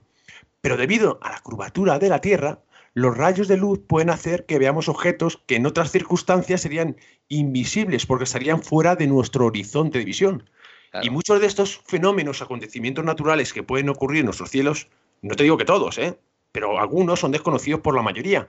Este cuestionario, que podríamos, se podría hacer, pues eh, que enumere cada uno de ellos y que sería entregado, en este caso el testigo, antes de, entrevistarle, pues ya nos estaría aportando datos, por ejemplo, si lo que ha visto es una interpretación de algo natural, de algo que él no conoce. Por ejemplo, si el, te- el testigo en este caso conoce todos estos fenómenos y no ha, no ha logrado identificar lo que ha visto con ninguno de esos em, posibles eh, sucesos que pueden pasar en nuestra atmósfera, pues entonces tenemos un testimonio que puede facilitar mucho la investigación. Es un testimonio más fiable porque podemos sacar más conclusiones porque él conoce todos los, los fenómenos que, em, que pueden suceder. Por lo tanto, no es lo mismo preguntárselo, por ejemplo, a un niño de 8 años y, y a lo mejor una bola de fuego que es un, eh, un meteoro, por ejemplo, es decir, un- una estrella Sí, sí, fugaz y, y- y puede decir que es una nave que ha cruzado ahora mismo el cielo. claro. Es que depende de los conocimientos también de cada uno que tenga eh, Ahí- sobre esos fenómenos del cielo. Ahí hay un tema que hay mucha gente que se dedica precisamente a intentar eh, explicar la aparición de ovnis, eh, de ya sea sobre todo de luces o fenómenos o algo así, con los universos y las dimensiones paralelas. Que es un poco lo que volvemos a lo de los espíritus de antes, ¿no? Claro. Sí, Eh, mezclar pseudociencia con, Que normalmente esta gente, una de las características de la pseudociencia es. Hay mil científicos que dicen que no, pero hay uno que por lo que sea dice que sí, y todos los pseudocientíficos se agarran a ese que ha dicho que sí, pero descartan a los otros mil que han dicho que no, por ejemplo. claro. O sea, le- les Claro, interesa la como- ciencia cuando les viene bien, cuando no la desechan. No, no, es un sesgo de confirmación todo completo, ¿eh?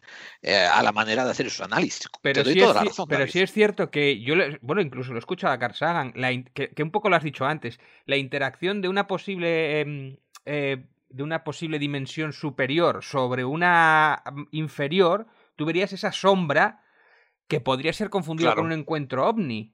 A mí ese, ese tema me interesa. O sea, Uf, déjame darte un, déjame darte una explicación, Luis, de lo que se está refiriendo David, porque este fue un melón que él y yo hemos abierto en varios programas y nunca, nunca hemos vuelto a cerrar. Que es el hecho, cuando, cuando hemos tenido a Caravaca, hemos hablado de la distorsión, cuando hemos tenido a otra gente, ¿no? Que, que tiene diferentes teorías, a Pablo Vergel también, que lo miraba desde un punto de vista más social. Eh, eh, eh, nos encontramos con un tema muy peculiar, que era, que era, que era que si hubiese una interacción con una inteligencia diferente a la nuestra, de diferente procedencia a la nuestra, y no te estoy hablando de sexta dimensión, ni te estoy hablando Mm. de otro planeta, estoy hablando de diferencia. Aquí eh, usa, usa el factor que quieras, meter tú en el medio, ¿no? Como nuestro, nuestra percepción, nuestros sentidos están amoldados a nuestra experiencia en este planeta, en estas circunstancias, con estas leyes físicas, lo que nuestros ojos están captando, o nuestros oídos, o nuestro olfato está captando de esa cosa ajena, externa, que está fuera de nuestro contexto, el cerebro a lo mejor produce una tarea de paraidolia o de reduccionismo, al no saber Sí. interpretar lo que está mirando y no tener las herramientas. una interpretación, interpretar. una interpretación errónea o una... claro. Un Sí. reduccionismo. Porque eh, tú a lo mejor ves a un ser de la sexta dimensión, pero no sabes lo que estás mirando de otras dimensiones. Y tu cerebro y tu vista, al no saber qué carajo es una sexta dimensión, lo tiene que reduccionar y resulta que lo reduce a un cabeza de cono, que es el que después te hacen un dibujo eh, del marciano que vieron o del extraterrestre que vieron, ¿no? Pero la realidad de si tu cerebro hubiera tenido tiempo a adaptarse a la realidad de la visión del otro contexto que está interactuando con el tuyo, eventualmente se expandiría y verías algo más cercano a la realidad del, del sujeto que se está mostrando ante ti. Pero bueno, en fin, bueno, Luis. Eh, en ese sentido, eh, bueno, a ver, tenemos un cerebro y nuestro cerebro está adaptado y, el tema de las dimensiones, si fuesen de otras dimensiones, lo primero, el hiperser lo veríamos de otra manera. Veríamos secciones eh, de ese hiperser. Pero os voy, a, contar otro experimento que salió hace tiempo, que viene en parte relacionado un poquito con lo que has contado, pero sin, eh, pero sin utilizar términos tan exagerados, un poquito más, que también puede ser un poquito utilizados también para explicar este fenómeno. Mm, hubo un estudio que tiene que ver con, con ¿cómo se llama esto? Con, con, la, con, estas personas que ven, que ven de vez en cuando visiones, que tienen la enfermedad de... Mm, Esquizofrenias o algo la esquizofrenia, correcto. No sé la palabra, la esquizofrenia. Y, y, fue un estudio que a mí me pareció interesantísimo. Entonces intentaban dar respuesta a ese sentido, que ahora entenderéis que va muy relacionado con lo que acabas de contar, pues tenemos que tener en cuenta primero dos factores. Eh, la velocidad de la luz, 300.000 kilómetros por segundo. Velocidad del sonido, 340 metros por segundo. Por lo tanto, la velocidad de la luz es mucho más rápida. ¿Vale? Por lo tanto, los, eh, las cosas que vemos en nuestra realidad eh, llegan a nuestro cerebro a distintas velocidades. Por ejemplo, se cae un vaso y se rompe. Nos llega antes a nuestro cerebro la visión del vaso rompiéndose y posteriormente nos llega el sonido. Es, e, e, inapreciable, ni, nos damos cuenta, porque nuestro cerebro está preparado, está preparado para eh, recibir esa información a distintas, eh, en, en distintos momentos y procesar la información para transmitirte a ti lo que estás viendo. Bien, en este sentido, se dieron cuenta que estas personas eh, tenían, eh, o las que realizaron el estudio, eh, algunas personas, em, cuando recibían el, estímulo a distintas velocidades, el proceso, nuestro, el, cerebro no procesaba rápidamente la información y entonces tenía que inventar rápidamente una realidad. Tenía rápidamente que, dar una solución a lo que estaba sucediendo. Es decir, he visto el, vaso roto y me llega luego el, sonido. Pero eh, a la hora de procesar esa información, como han llegado en distintos momentos, no, no sabía cómo interpretar eso y de repente, de repente inventaba. Y escribían esas visiones. Por eso te digo que también va muy relacionado con eso. Qué, maravilla eso, ¿no? Porque nuestra realidad que tiene que ver con la percepción y cuando hay una falla ahí es como que necesita darle una respuesta de alguna manera y hay una distorsión ahí, ¿no? Ah, qué bueno una distorsión. Es que David, hay una, hay una, hay un factor que se nos olvida, ¿no? El cerebro, o sea, perdón, nuestro cuerpo, nuestra, nuestra, nuestra unidad individual, ¿no? Tú, yo, nuestro cuerpo para subsistir sabemos que necesita información. El cerebro sabe que necesita información. Y como decía Luis ahora, ¿no? Imagínate que, que ves un rayo, es peor que dependas del sonido que, que dependas de la visión del rayo, ¿no? Porque si ves el rayo cerca, echas a correr más rápido. Si, oye, si llega el ruido, ya te ha caído encima. Y, y cuando el cerebro, y muchas veces cuando el cerebro no tiene la información, pues o usamos una especie de deducción para, para rellenar el hueco de la falta de información. intenta interpretarlo. Pero bueno, yo creo que la pregunta sería más bien, si nosotros fuéramos capaces de cruzar esas supuestas eh, universos paralelos, o esas, sí, esas, esos universos paralelos o dimensiones paralelas, si eso visto desde alguien, desde la dimensión normal, desde la tercera dimensión, vería una especie de fenómeno ovni. No, no, no, porque encima lo veríamos nosotros en... Eh, es que un ser que estuviese en un hiperser de la cuarta dimensión, eh, veríamos nosotros secciones de ese ser... Sin sombras, mm, ¿no? Básicamente. Pero No, no sombras. Claro, eh, eh, para entender el concepto, vamos a entenderlo eh, aplicando una dimensión menos, que es como hizo Carl Sagan también en su gráfico. Claro, entonces, un mundo de plan, por ejemplo, Planilandia, que solamente existen cuadraditos y triángulos, vamos a imaginarnos, y tú, como eres un ser, David, de tres dimensiones, pues coges y atraviesas con tu dedo ese plano. Ellos no ven tu dedo, ellos ven simplemente un círculo, que es la, la sección plana que, dejas en, su mundo de, tu dedo. Pues nosotros lo veríamos exactamente, si fuese de una cuarta dimensión, veríamos esas secciones de parte de, de, Vale, pero entonces de- de podríamos, esa eh, Sería No, cu- no, cu- no, casualidad podríamos, que viéramos encima. podríamos descartar entonces que haya alguna correlación con que algunas entidades crucen universos o dimensiones con los encuentros ovni, porque esto lo he oído mucho. Mm, Yo, lo, yo, mm, no, a ver, evidentemente no tengo pruebas, pero yo así analizando los datos me parece muy raro porque encima, qué casualidad, vemos encima, eh, mm, le damos encima un aspecto algo conocido.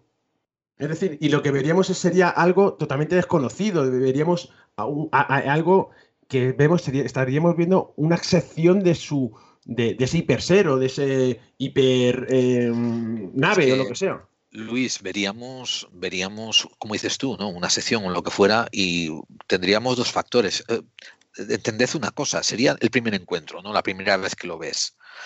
Esa primera vez que lo ves, tu cerebro, para empezar, eh, no entendería qué es lo que está viendo. Y vuelvo una vez más. Yo estoy seguro, poniendo con la mano en el fuego, que eh, produciría el efecto reduccionista de, de querer traducir los elementos no comprensibles a elementos que tú puedas entender. Ah, ahí puede estar Pero el, por forte- este el mismo forteanismo, el forteanismo ahí podría entrar o no. Claro, David, y por el mismo factor, si tú, David y Luis vais en el mismo momento a ver el mismo elemento extraño, por ejemplo, a ese ser de la sexta dimensión, tu cerebro lo reducirá de una manera y el de Luis a lo mejor lo puede reducir de manera diferente, de manera que cuando acabéis de ver el evento os juntéis y habléis, encontréis detalles distintos, porque vuestra exper- experiencia es diferente, vuestra experiencia a nivel intelectual, a nivel de cómo el cerebro procesa cosas. Quiero decir, seguramente coincidís en la altura, coincidís en las cosas físicas comunes que sí son comunes, pero en lo que vuestro cerebro tergiversa para rellenar la información, ahí eso es pista libre.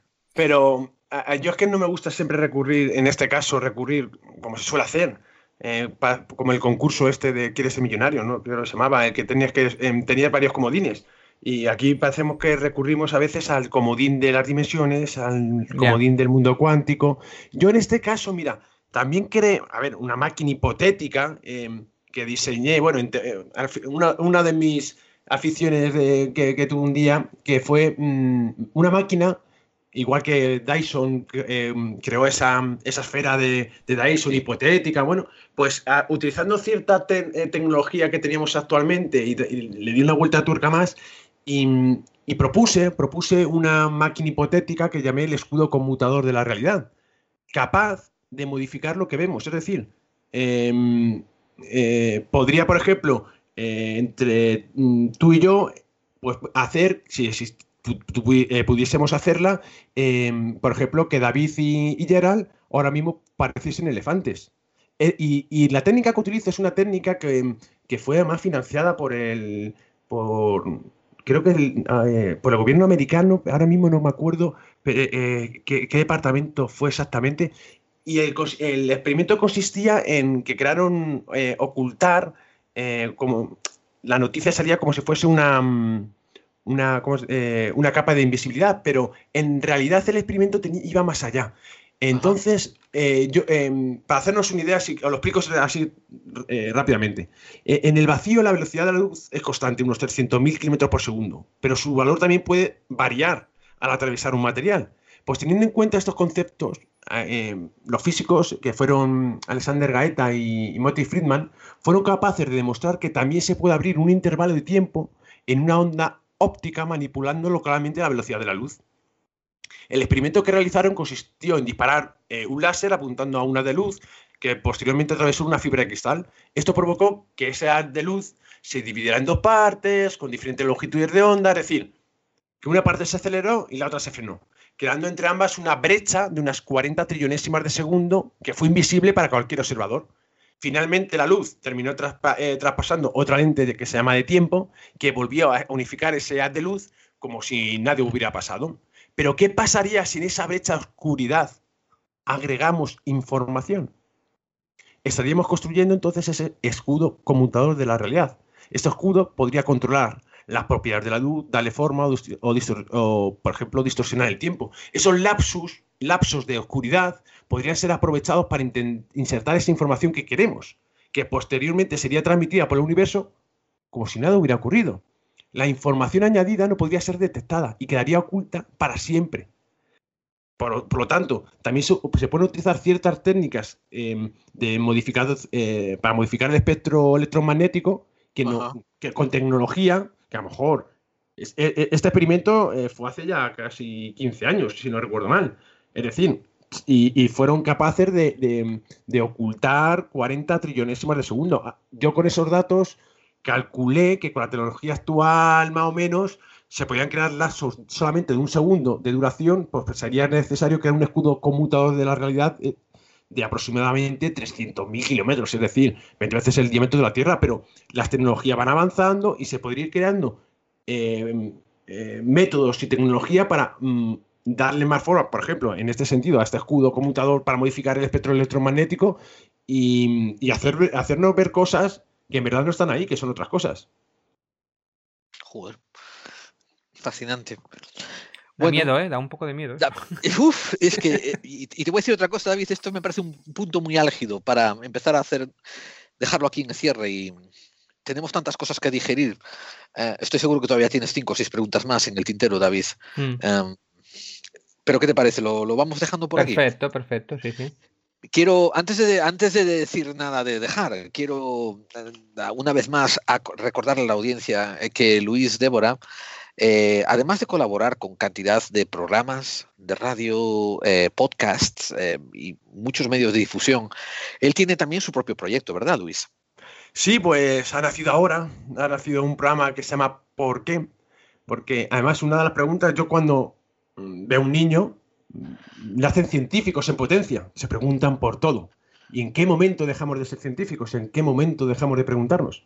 Pues así nació esa pregunta. Me hizo una pregunta un niño, que es la vida, exactamente me preguntó, y he iniciado una cadena de preguntas porque es el propio invitado al que traigo el que al finalizar su intervención y transmitirnos toda esa información y conocimientos que disfrutamos todas las semanas, pues propone al finalizar otra pregunta y mi objetivo es buscar a otro invitado experto en la materia que trate ese tema y que posteriormente dejará en el aire otra pregunta. Es decir, es una cadena de preguntas em, que, he iniciado eh, para alimentar un poquito no solamente mi curiosidad y la que nos escuchan, sino también, sino también la de los propios invitados que nos acompañan cada semana en Por qué.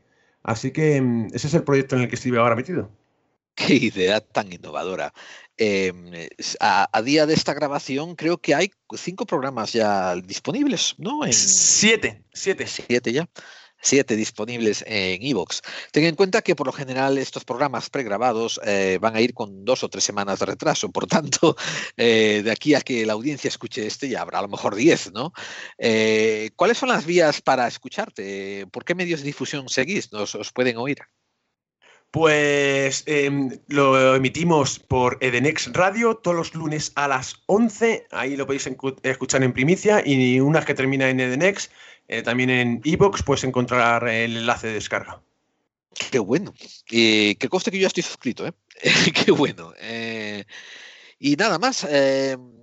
seguramente algún día tendremos que retomar algún tema, así que quisiéramos dejarte la puerta abierta también, por favor, tenos en cuenta cuando estés dispuesto a desvelar un poco más la primicia de ese experimento tan interesante que nos has desvelado aquí. Eh, nuestros micrófonos estarán abiertos para ti, Luis. Perfecto, vamos a ver lo que encontramos. A ver, lo importante es ser uno crítico. El primero que voy a ser crítico con ese experimento voy a ser yo. Y luego, evidentemente, hay que transmitir. El experimento siempre hay que transmitirlo para que sean otros, otros investigadores los que puedan también investigar y para dar respuestas. Eh, entonces, evidentemente, vamos a, difundirlo y, transmitir ese, esa mm, idea que, bueno, ese experimento que vamos a analizar con, esos lenguajes universales que, que podrían existir. Eh, Luis Débora, agradecemos de todo corazón toda la labor divulgativa que tú haces. Eh, a mí a mí fuera de micrófono, con tus propias colaboraciones en otros programas y ahora con tu nuevo podcast. ¿Por qué? Me encanta escucharte. Y creo que el mundo, el mundo del, conocimiento en general eh, es, mucho mejor desde que tú estás en él. Así que gracias por tu tiempo y, uh. compartir ondas con nosotros. Uy, madre mía, muchísimas gracias por, por, tus palabras tan bonitas. Espero que no me haya subido mucho la dopamina, que luego me tengo que desintoxicar de ella. Bueno, pues nos encontraremos aquí después en otra ocasión, Luis, y te invitamos eh, para otro programa pronto cuando tengamos algún tema más. Y David, ¿estás con- listo para la- continuar con la recta final? Sí, sí, ahí estamos, seguimos adelante, al pie del cañón. Bueno, al pie del cañón, pues Al pie del continuaremos, En, en- continu- continuaremos aquí en Clave 45, ese programa para aquellos que intuyen Que las conspiraciones existen.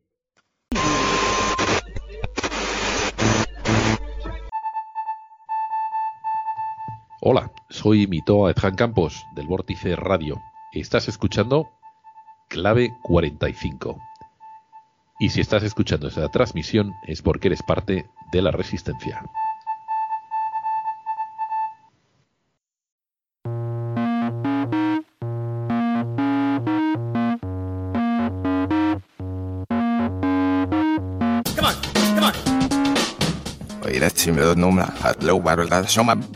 Oira simmer numra att lovar där som eh no laget no dos den no hizo hombre den yukan se se verra le pset na odas dukse sa con simmer se odnas dukse sa se coche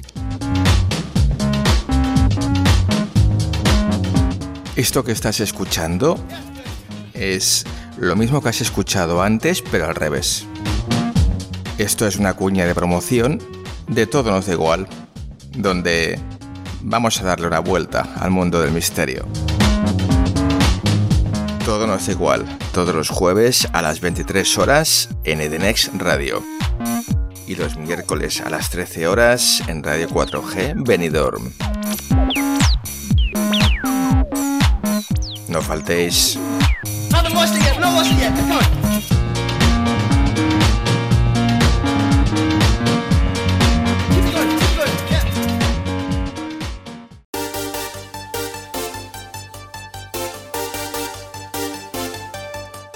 Desde lo paranormal hasta lo místico, desde lo desconocido hasta lo científico, ya estamos aquí y somos Hombres de Negro, todos los miércoles en exclusiva a las 11 de la noche en edenex.es y todos los jueves en iVoox.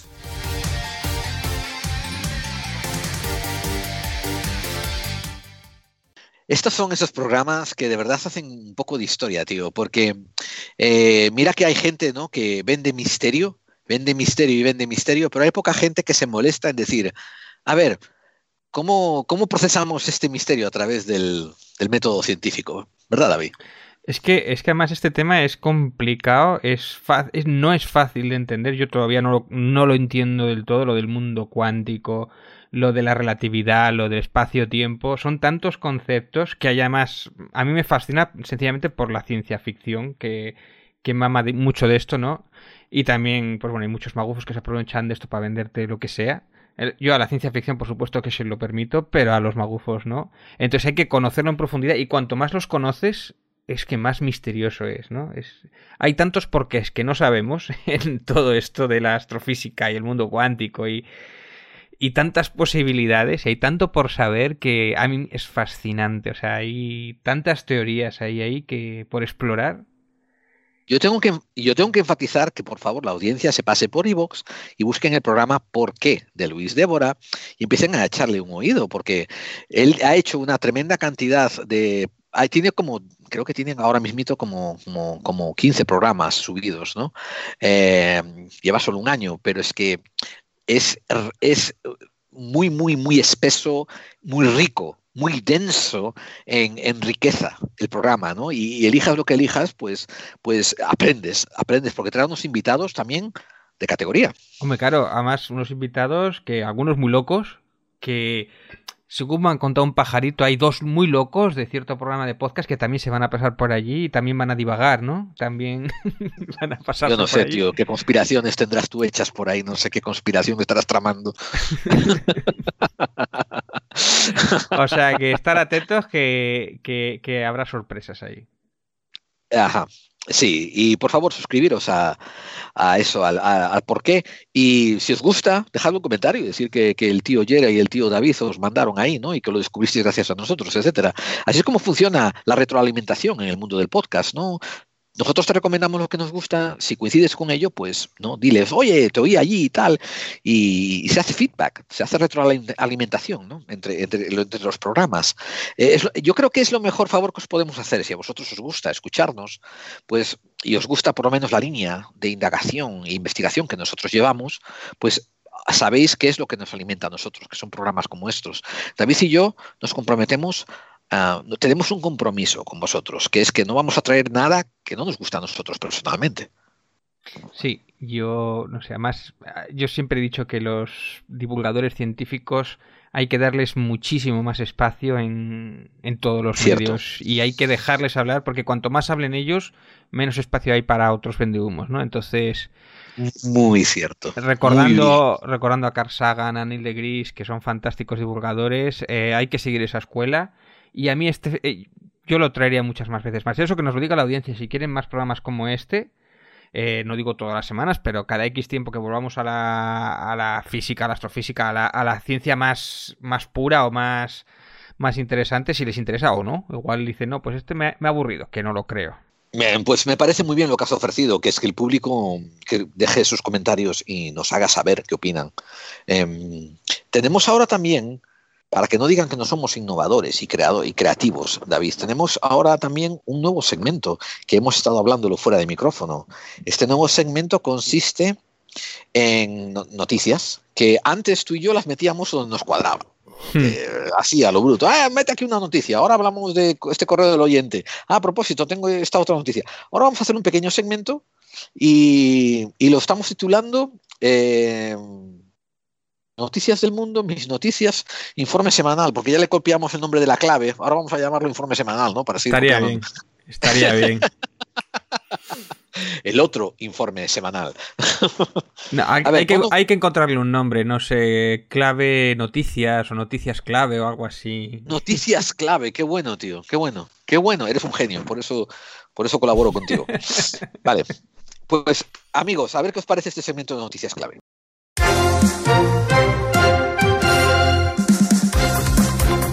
Noticias clave. Bien, eh, David, ¿me dejas hacer que empiece yo con una? Sí, perfecto. Pues em, aquí en Estados Unidos hace una semana, estamos hablando para los que estén escuchando la meroteca, en mayo del 2021, una distribuidora de petróleos, de, crudo, de, productos petrolíferos, fue hackeada. Eh, se sospecha se sospecha que fueron hackeadores rusos, aunque no está confirmado. ¿Y sabes lo que les ocurrió? Que les mandaron ransomware. ¿Tú sabes lo que es eso? Eh, pues una especie de virus o algo así que les encripta o qué. ¿Has dado? Sí, así lo has dicho genialmente. Básicamente. esto ha pasado en varias empresas de videojuegos. En, pasó en Capcom, pasó en, en los de The Witcher, en la empresa de The Witcher también pasó y les hacían ese. Eh, les hacían. Decía, si queréis que desencriptarlo tenéis que pagar no sé cuánta pasta. Pues yo, te explico cómo funciona porque tuve que, yo tuve que lidiar con esto en varias empresas en las que ofrecía yo consultoría.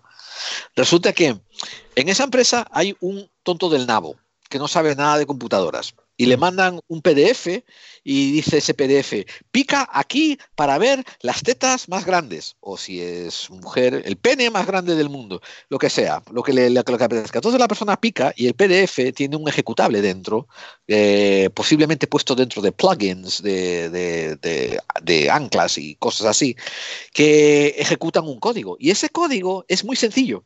Es jodidamente simple. A veces ese código no son más que cinco líneas, y te lo digo porque lo he analizado. Bueno, no cinco. Son cinco ejecutables y después el encabezamiento. Al final, en 20 líneas, desata un encriptado que empieza a codificarte todos tus contenidos del disco duro. Y sabes los síntomas que empiezas a notar que la computadora se te ralentiza. Porque claro, te lo está encriptando en tiempo real. Sí, sí. Y entonces, ¿qué haces tú? Pues eh, apagas y reinicias. Y eso le da tiempo a encriptarlo aún más rápido. Porque estás pasando todos los recursos de la memoria ahora al virus, tú te, te desentiendes y ellos ¡bum! lo hacen como un flash. Y cuando se vuelve a reiniciar y tú picas en ciertos archivos, como por ejemplo mis documentos, mis fotos o mis finanzas, como he visto algún lumbrera tener archivos así etiquetados, pues te dice, te da un mensaje y te dice, no te vamos a dejar abrir esto a no ser que te pongas en contacto con nosotros y nos pagues 500 euros. Y tiene que ser 500 euros en, por lo general en Bitcoin. Yo tuve varias empresas también de clientes míos que subieron a empresas y pymes, vamos, una pyme relativamente importante. Y también algunos clientes particulares. Pero en la, en la pyme era un problema grave porque ellos tenían un disco duro compartido y se infectó, salvamos bastante porque tenían una copia de seguridad, pero fue una aliada importante y tuvimos que formatear los 7 8 ordenadores de toda la historia. Eran, eran bueno, son arquitectos, o sea, son dentro del mundo de la constructora y fue una movida importante y les pasó dos veces además. Y posiblemente, pues sí, además con, con, dos años de diferencia o así. Y fue a raíz de, posiblemente viniera por el correo y otra posibilidad que no lo tenemos muy seguro es también porque no tenían los ordenadores actualizados el porno. Eh, sí, bueno. Pero el caso es que eh, lo que les dijimos es que eso te puede pasar en cualquier momento. Es casi inevitable que pueda pasarte otra vez. Eh, le dijimos efectivamente que por el correo puede venir, pero puedes ir también por un archivo que te manden o porque te venga un ataque por no tenerlo actualizado y tal. Les metimos todos Windows 10, les metimos algún antivirus, pero bueno, yo siempre he dicho que los antivirus no valen para nada, prácticamente. Es más importante un, ah, un anti-software malicioso y tal. Se lo pusimos aún así, falsa sensación de seguridad, pero bueno.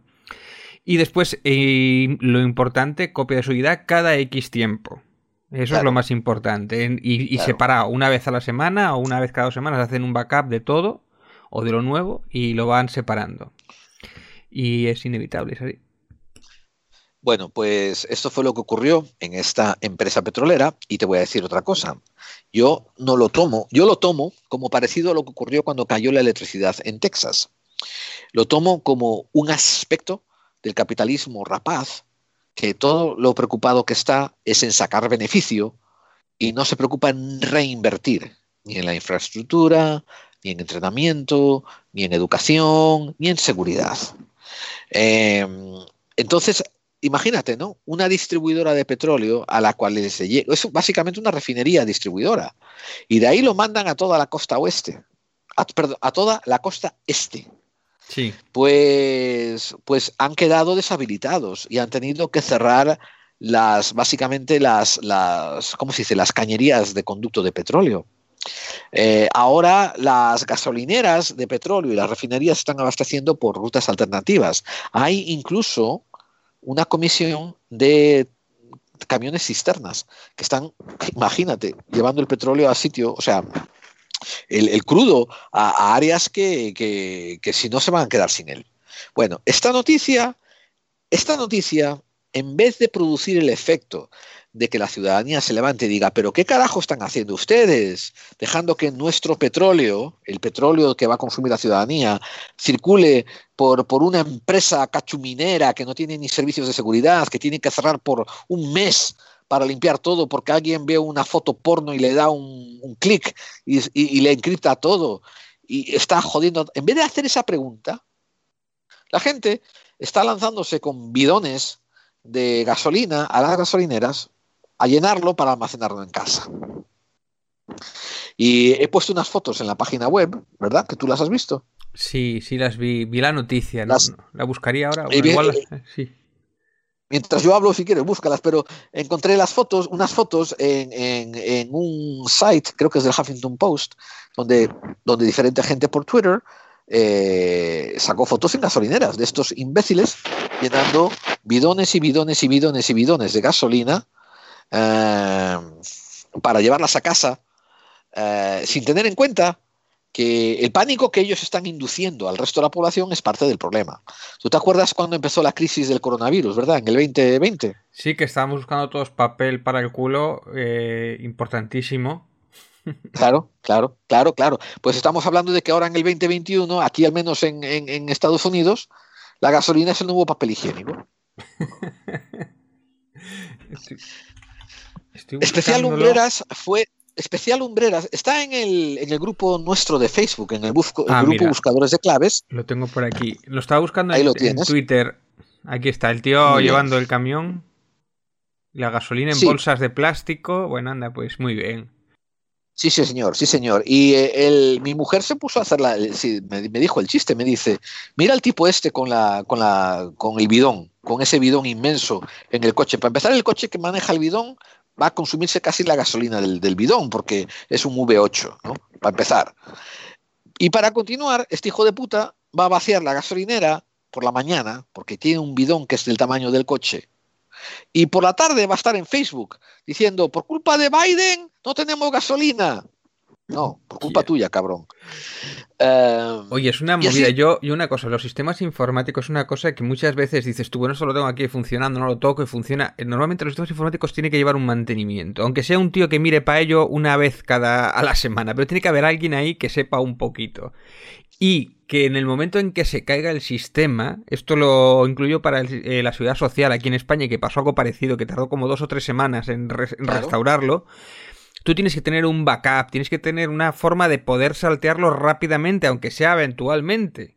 No definitivo, Claro pero sí. lo que no puede ser es que tu empresa esté parada por un sistema informático. Y si tienes que Claro que invertir un poco más de dinero o tener los equipos actuales, que a veces yo estoy seguro que esto de los ataques informáticos te puede venir por mirar un virus, por bajar alguna historia del torrent, te puede venir alguna cosa, pero normalmente, normalmente yo creo, pero yo creo que viene más por el tema de no tener los equipos actualizados. O sea, las actualizaciones de Windows, tener el software malicioso, todo eso, ah, para mí es más vital que todo lo demás, ¿eh? desde, desde mi punto de vista, vamos, porque yo, y después el correo electrónico, el Outlook, es un sumidero de, de ataques de este tipo, que es lo primero que Desde atacan todas estas cosas, ¿eh? Desde luego. Y David, como un modelo de negocio, yo te advierto que si tú y yo abrimos un, un- un canal, perdón, abrimos una- un suministro de porno por internet que, que- que prometemos que está libre de virus, nos forramos, tío. Bueno, eso ha, eso ha evolucionado mucho, ¿eh? La verdad es que eso antes era, era, antes sí que tenía muchísimos maliciosos y ahora ya se ha cambiado bastante. Eso, eso se podría Claro. hacer otro programa aparte, pero sí, sí. La cantidad de maliciosos que venían con el porno. Eso se ha depurado bastante. eh, por supervivencia, imagino. Desde luego. No, no, Pero- exactamente como dices, sí. Pero lo que me refiero, que, que no cuesta nada un backup de vez en cuando. Es que es algo como vital. CD Projekt estuvo caída dos, dos días. En el tercer día Sí. estaba funcionando como tal. Perdió el trabajo de dos o tres días, pero no perdió Claro. más. No perdí más, y claro. Capcom parecido. Llegó a la ciudad social y estuvo parado dos o tres semanas. Y, Y esas son compañías de videojuegos. Y nosotros estamos hablando de infraestructura, de supervivencia. Estamos hablando de. eh, porque atacaron a una refinería. Mañana, mañana van a tocar, van a atacar una depuradora de agua.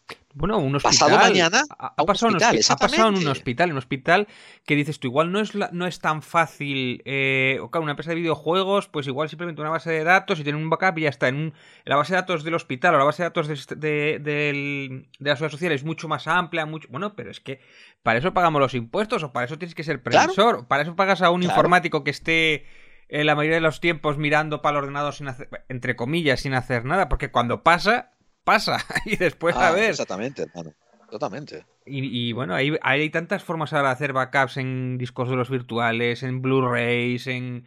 No sé, es que... mm, Bueno, no sé. Eh, Me, me enfada un poco porque yo he tenido... Pero esto, ojo, lo puedo llevar a pymes. Yo he tenido eh, abogados con información confidencial de sus juicios llevando casos importantes de un bufete de Sí. abogados de dos o tres personas Sí. que tienen toda la información, incluso eh, información que no lo puede ver cualquiera, que, que es privada. Sí, en un disco duro compartido encima de un ordenador que tiene un. Windows 98 o un Windows 2000, que dices tú, hostia, ya simplemente se cae ese disco duro y ya la jodiste al suelo. Pero si te entra un virus por ahí, por un Claro. disco que ellos entraban vía TeamViewer y desde su casa Guau. entraban al disco duro que estaba allí. Y que decir, bueno, que menos, por lo menos hace una copia de suya cada X tiempo de ese disco duro, no sé. No te digo nada del TeamViewer, lo inseguro que es. Sí, sí, ya me contaste algo del TeamViewer, sí. Pero bueno. Bueno, y, y el otro lado de la moneda después que me explicó mi señora era todos estos cabrones, como los- aquellos que tú enseñaste con las bolsas de plástico lleno de gasolina, Sí. que para colmo son los mismos cabrones que andan diciendo yo no me vacuno, que yo no sé qué hay en las vacunas, y después tienen el garaje lleno de bolsas de plástico de gasolina. Pues así se les incendie la gasolina esa y explote como las películas, con ellos dentro. Y con este consejo de David Santizo, pasamos que- a tu noticia, David. Eh, Solo una cosa, ¿tú te imaginas que una ambulancia por esta gilipollez no tenga gasolina para ir a salvar a alguien? O sea, Te lo que- contaré la próxima semana. claro, es que... Bueno, mira, yo tengo una noticia aquí que va a remover un poco las entrañas de los conspiranoicos eh, agárrate los machos, ¿eh? porque está. Además, tiene que ver con un programa que hemos grabado, pero lo veremos dentro de un mes. O sea, que la noticia va a llegar un poco tarde, aunque lo hemos grabado ahora. Bueno, es un poco lío esto de espacio-tiempo con los, estos, los programas grabados, pero aquí lo tengo. Un espacio cuántico, tío. Efectivamente. Bill y Melinda Gates anuncian su divorcio tras 27 años de matrimonio. Chin, chin, chin, chin. el, el mayor conspirador del mundo, el que quiere gobernar el mundo, no es capaz de mantener su matrimonio, por lo que sea.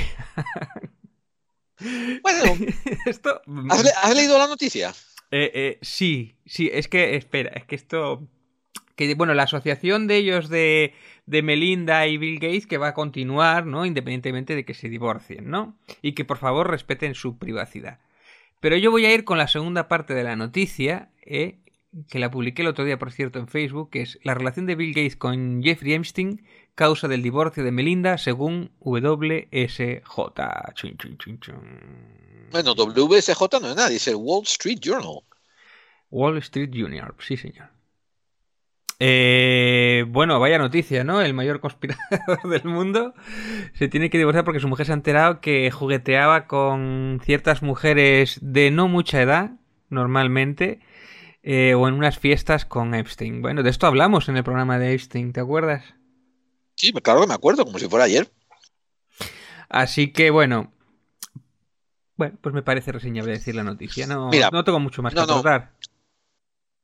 Yo sí tengo algo que aportar. Eh, resulta que mm, ellos dos, tanto Belinda como Bill, mm, ya han dicho hace décadas, ¿eh? hace décadas, que su matrimonio era una cosa muy pragmática y muy, y muy de conveniencia. Y admiten de que hubo amor al principio, pero también admiten que el amor iba a correr su curso y que estaban manteniendo la, estaban manteniendo la corporación que era su matrimonio. Lo digo en serio. Tengo artículos donde les oí decir eso. Em, y también te voy a pasar un vídeo. 110 mil millones a repartir. O sea, el hombre más rico del mundo ahora a la mitad. Eso será un acuerdo que tienen, porque resulta que si él quisiera meter abogados y complicar la cosa, eh, ella, no, ella no tendría derecho a tanto. Lo digo por un detalle, que oficialmente él puede demostrar ganancialmente que, que mucho de eso lo hizo antes de casarse, que es cierto. Pero eh, supongo que le da igual, me refiero a, coño, a ti te da, si tienes 100 mil- si tú tienes 200 mil millones, ¿qué más te da repartir 100 mil? No es como que los pueda gastar mañana, ¿no? Ya, Eh, pero, pero yo lo contrapongo a, a- a este como el, el eje del mal, ¿no? El, el hombre mal, el que mueve los hilos, ¿no? Este y Soros. Te voy a pasar este vídeo y lo vas a meter. Te voy a pasar este vídeo que lo vas a meter donde un entrevistador le dice a los dos, están los dos juntos, Bill Gates y Belinda, Sí. y le dice, ¿y qué es cierto esto de que dicen de que tú vas a dominar el mundo? Y la mujer se echa a reír al lado de él, Bill, Bill, dominar el mundo. Ja, ja, ja. Si él fuera un Illuminati ya me hubiera enterado, que no es capaz de mantener nada secreto de mí. y él todo callado al lado de ella, así, bueno, ok, corazón, y tal. O sea, no, tío, es lo que hay, o sea, es lo que hay, macho. Yeah, I think there's a, you know, look, there's a lot of anxiety for good reason in the country right now and a lot of tension.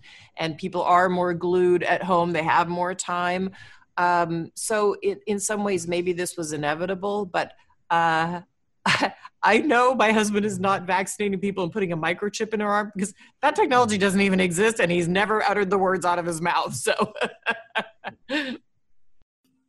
Bien, perfecto. Hablando de, de separaciones, no sé si te has enterado, pero los republicanos hoy en día en Estados Unidos también están de divorcios.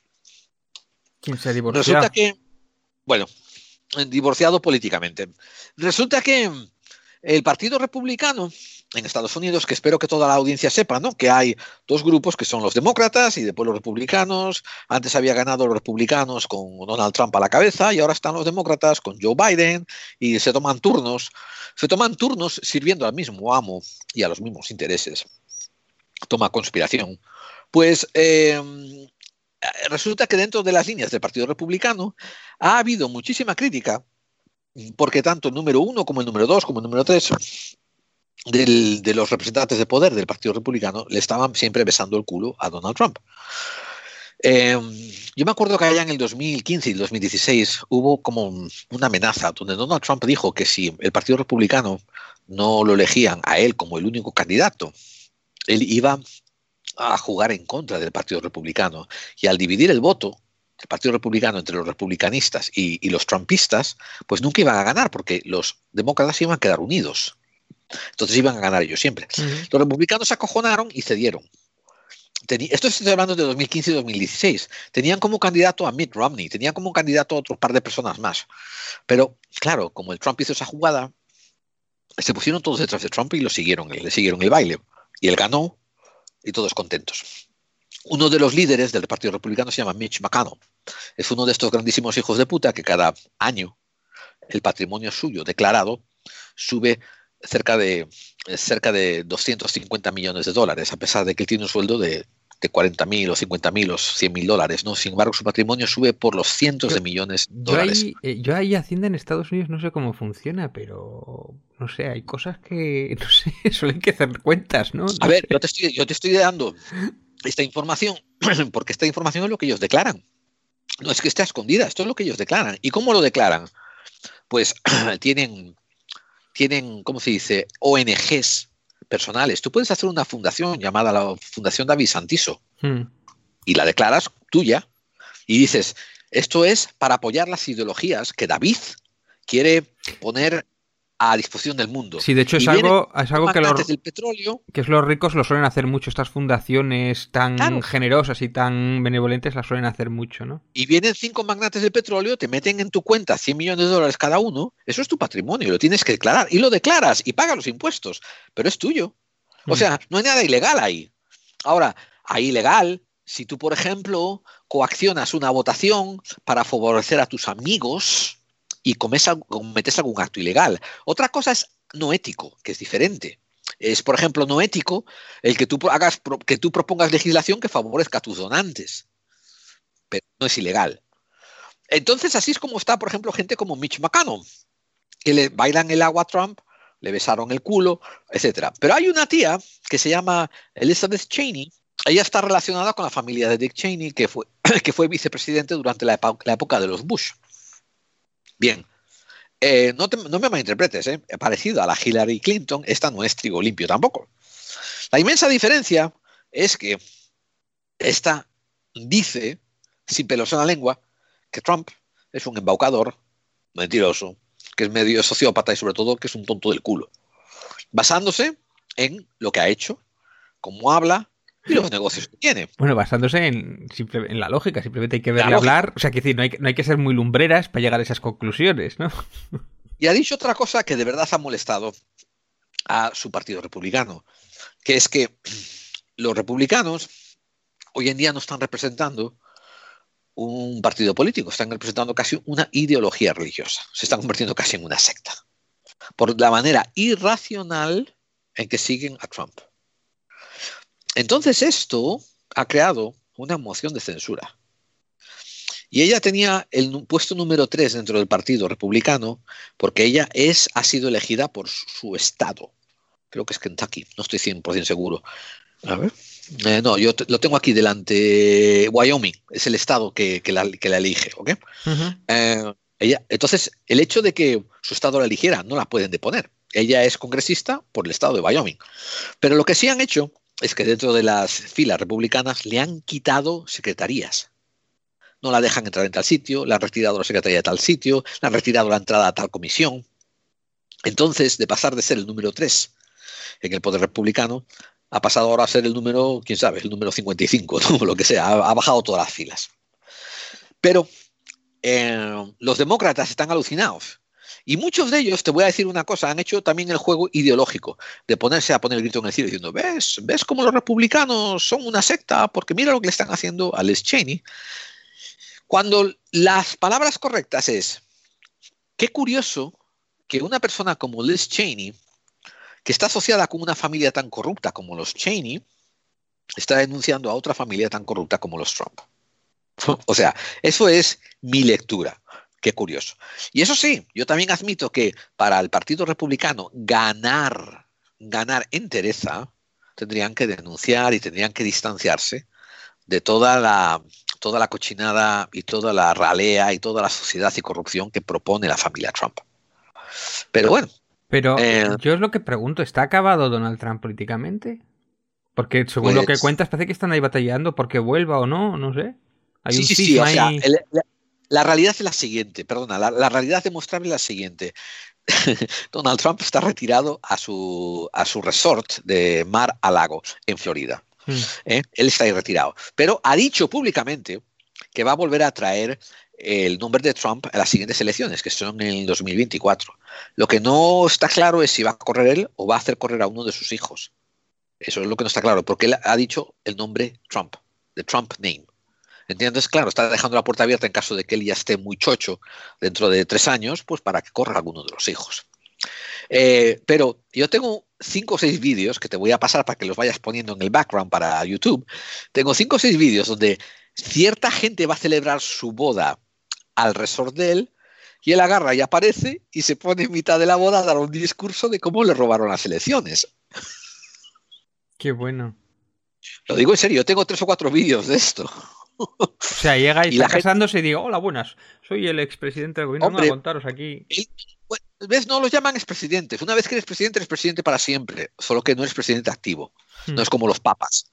Eh, entonces él eh, sigue siendo, soy el presidente de Donald Trump y tal, y felicidades por haberos casado y muchas felicidades. Vosotros sabéis, ¿verdad?, que hace un año me robaron las elecciones y tal, pero vamos a volver con mucha fuerza y tal. Ala, felicidades por haberos casado, chao. Y se va, ¿no?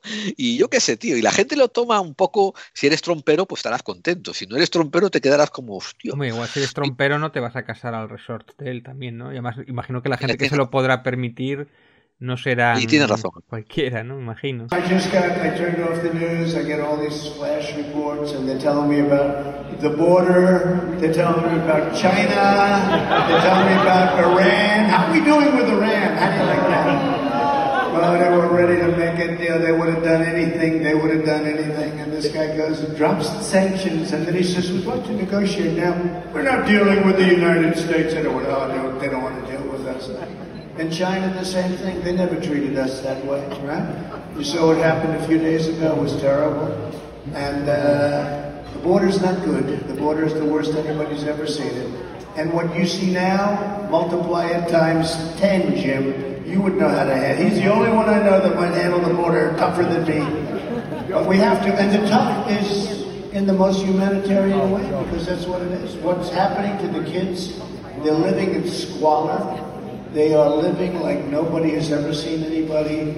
There's never been anything like what's and you're going to have hundreds, and you have it now. They have the airplane photos, the shops, and they call them shops. And these things are showing thousands and thousands of people coming up from South America, and it's going to be. It's just uh, look, it's a disaster. It's a humanitarian disaster from their standpoint, and it's going to destroy the country. And frankly, the country can't afford it because you're talking about massive, just incredibly massive amounts. Our school systems, our hospital systems, everything. So it's a rough thing. And I just say, do you miss me yet?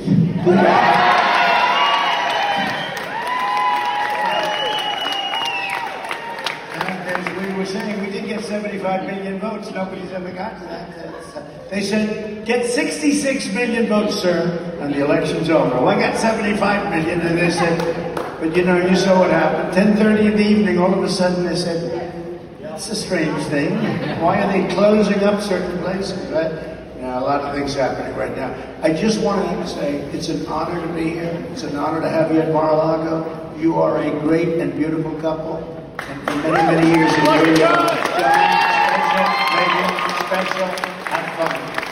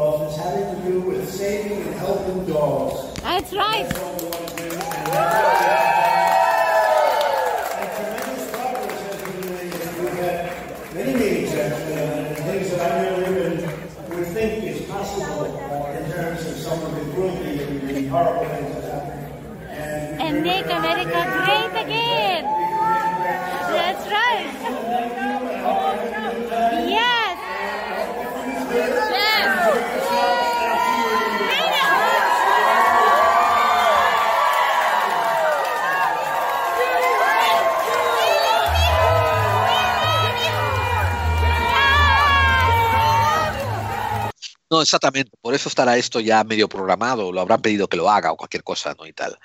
Eh, por eso sí te doy la razón. Pero tengo un par de vídeos donde lo ves, que él está entrando en la boda y eso, y suelta un discursito político en mitad de la boda. Qué flipante, tío. O sea, que si está acabado, yo creo que él no quiere estar acabado. Ahora, eh, una de las medidas que tomó el, vice, el, el, presidente Biden al mes de estar en poder fue, fue restringir al presidente Trump eh, la cortesía, le restringió la cortesía de recibir informes de, de inteligencia. Pero claro, Ya no que- recibir nada. pero una cosa es lo que crea o lo que diga Trump y otra cosa es lo que el, el Partido Demócrata eh, haya de- decidido apartarlo definitivamente y, y hacer a pasarlo historia y, dedicarse a algo nuevo, pero no atascarse en el Donald Trump, claro.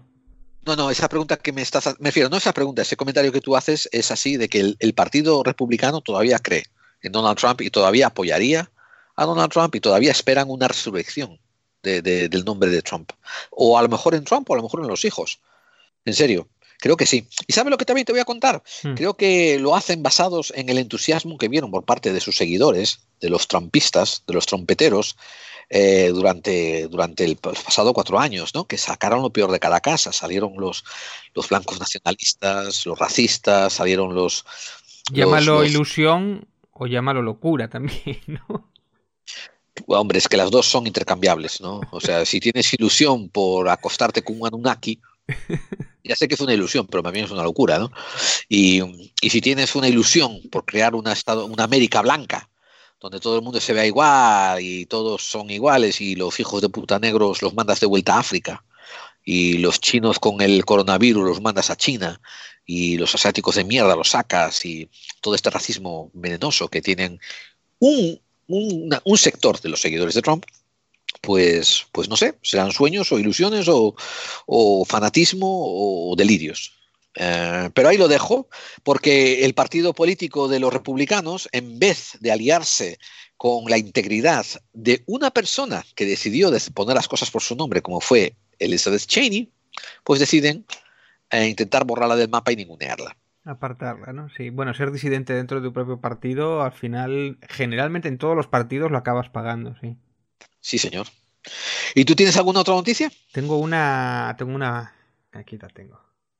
Bueno, eh, sabéis que por lo que sea, este mm, Pablo Iglesias ha dimitido de todos los cargos políticos a raíz de las elecciones de la Comunidad de Madrid, porque no sacó.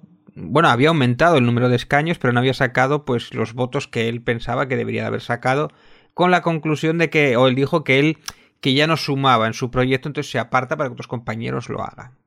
El caso es que varios días después de su dimisión, por lo que sea, él se ha cortado el pelo. Y la prensa toda entera ha inundado con la nueva foto de él con el pelo cortado, que en YouTube lo estaréis viendo aquí, ¿no? Y dice, en la vanguardia, dice, Son, Sonsoles Onega habla con Iglesias tras su corte de coleta. Dice que se parece a Brad Pitt. Que la presentadora es una presentadora del, del programa de televisión de Ya es Mediodina, apunta que ha charlado con el que fue vicepresidente del gobierno. Entonces ya no es el coletas, ¿no?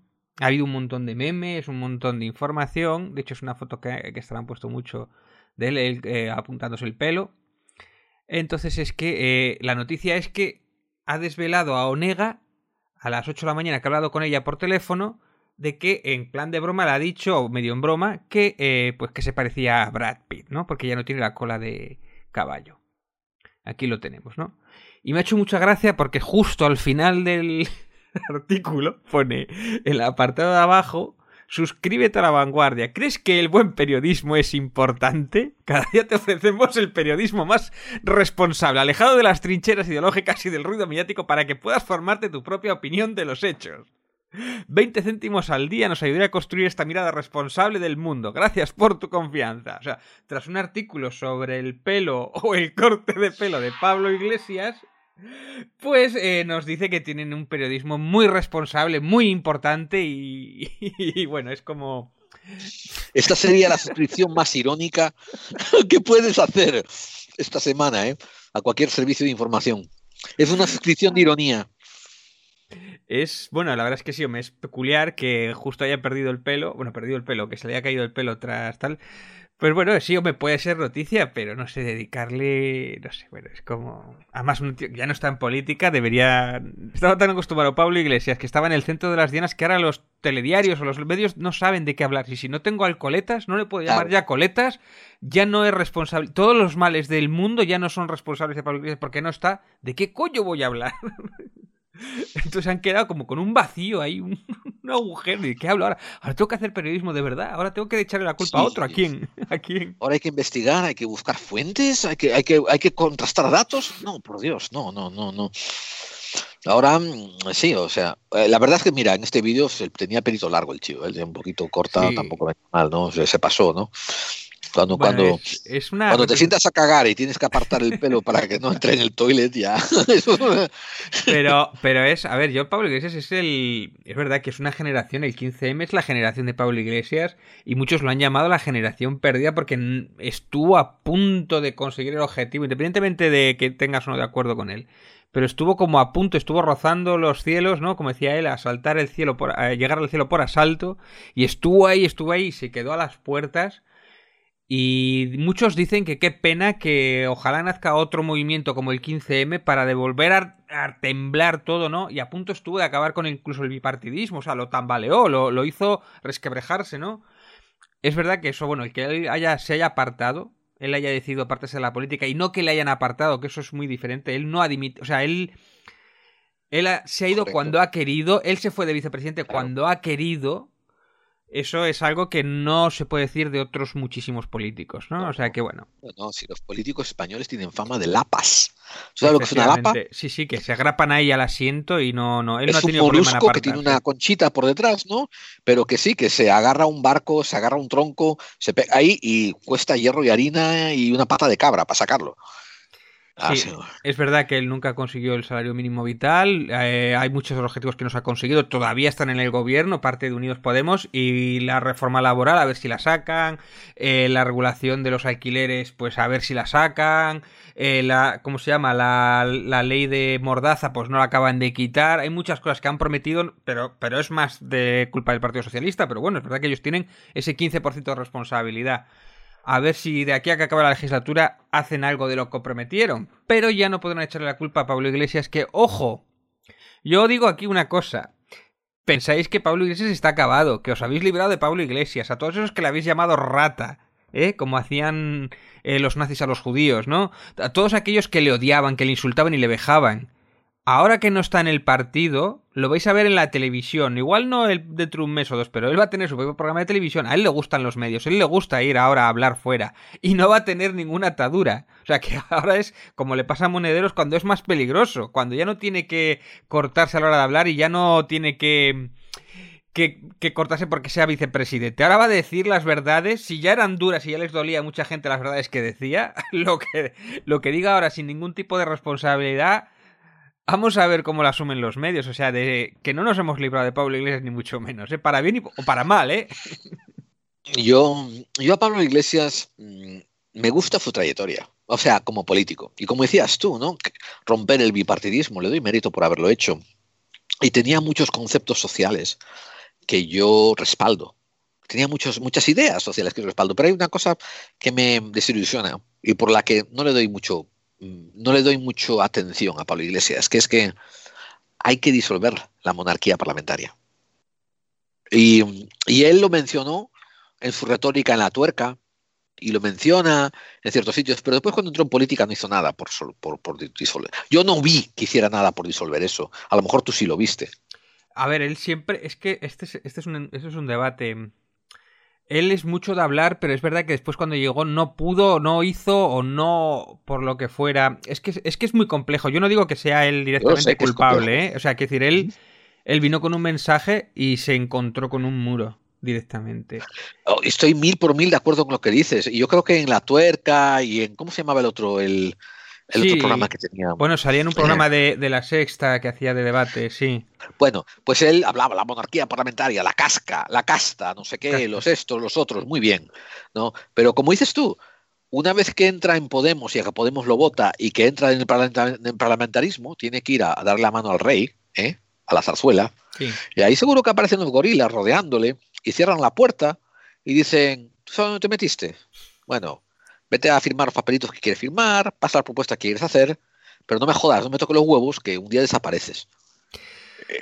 Yo solo creía, ¿eh? no, no, no, estoy tan seguro que sea eso. De hecho, creo que él hizo buenas migas con el rey, ¿eh? incluso que lo tuvo alguna vez como de invitados, no sé qué. Pero, lo, pero yo me refiero pues más al. Eso es peor todavía. Me refiero más a. Es que da, de dónde venimos, que era de varias elecciones seguidas que no habían conseguido formar gobierno, hasta que el PSOE acepta formar gobierno y él está muy presionado. Sobre todo a él le cuesta el cisma con Errejón el primer pacto, el primer intento de gobierno, que pierden un millón de votos en las segundas elecciones cuando se unen a Unidas Podemos si hubieran pactado la primera vez, que estuvieron a punto de dar el zarpazo, el zarpazo al PSOE, es que estaríamos hablando de otra historia. No sé si mejor o peor, no sé si catastrófica ¿Te puedo o no. explicar una cosa? ¿Te puedo explicar una cosa que te va a sorprender? Dime, dime. Tú hay cosas que comentas, mira, el, zar, el pacto con esto, eh, pactar con nosotros, formar gobierno, estos son términos muy españoles, muy típicos de la política española, pero que si se lo hablas a un extranjero que no sabe del parlamentarismo, no tiene qué carajo estás hablando. Sí, lo explico. Mira, el zarpazo era cuando. De hecho, no, no, David, David, no es para que lo expliques, eh, tío. Es para explicarte a ti lo artificialmente compleja y convulsa que es la política española. Yeah. ¿Cómo, cómo, cómo estamos dando vueltas y vueltas y vueltas para que todo quede igual? Efectivamente. Efectivamente. Al final hemos removido todo, hemos casi reiniciado, reseteado el capitalismo español y al final estamos en el mismo bipartidismo de siempre. Claro. Claro. Eh, pero para mí, fíjate, eh, Pablo Iglesias yo creo que nos va a pasar eh, algo parecido con Julio Anguita. Y fíjate, ahora que tiemble todo el mundo. Quizá no va a estar a la misma altura que Julio Anguita, porque Julio Anguita es como que estaba en el top 10, o sea, en el top top, ¿no? Pero sí va a quedar cerca. Sí, sí.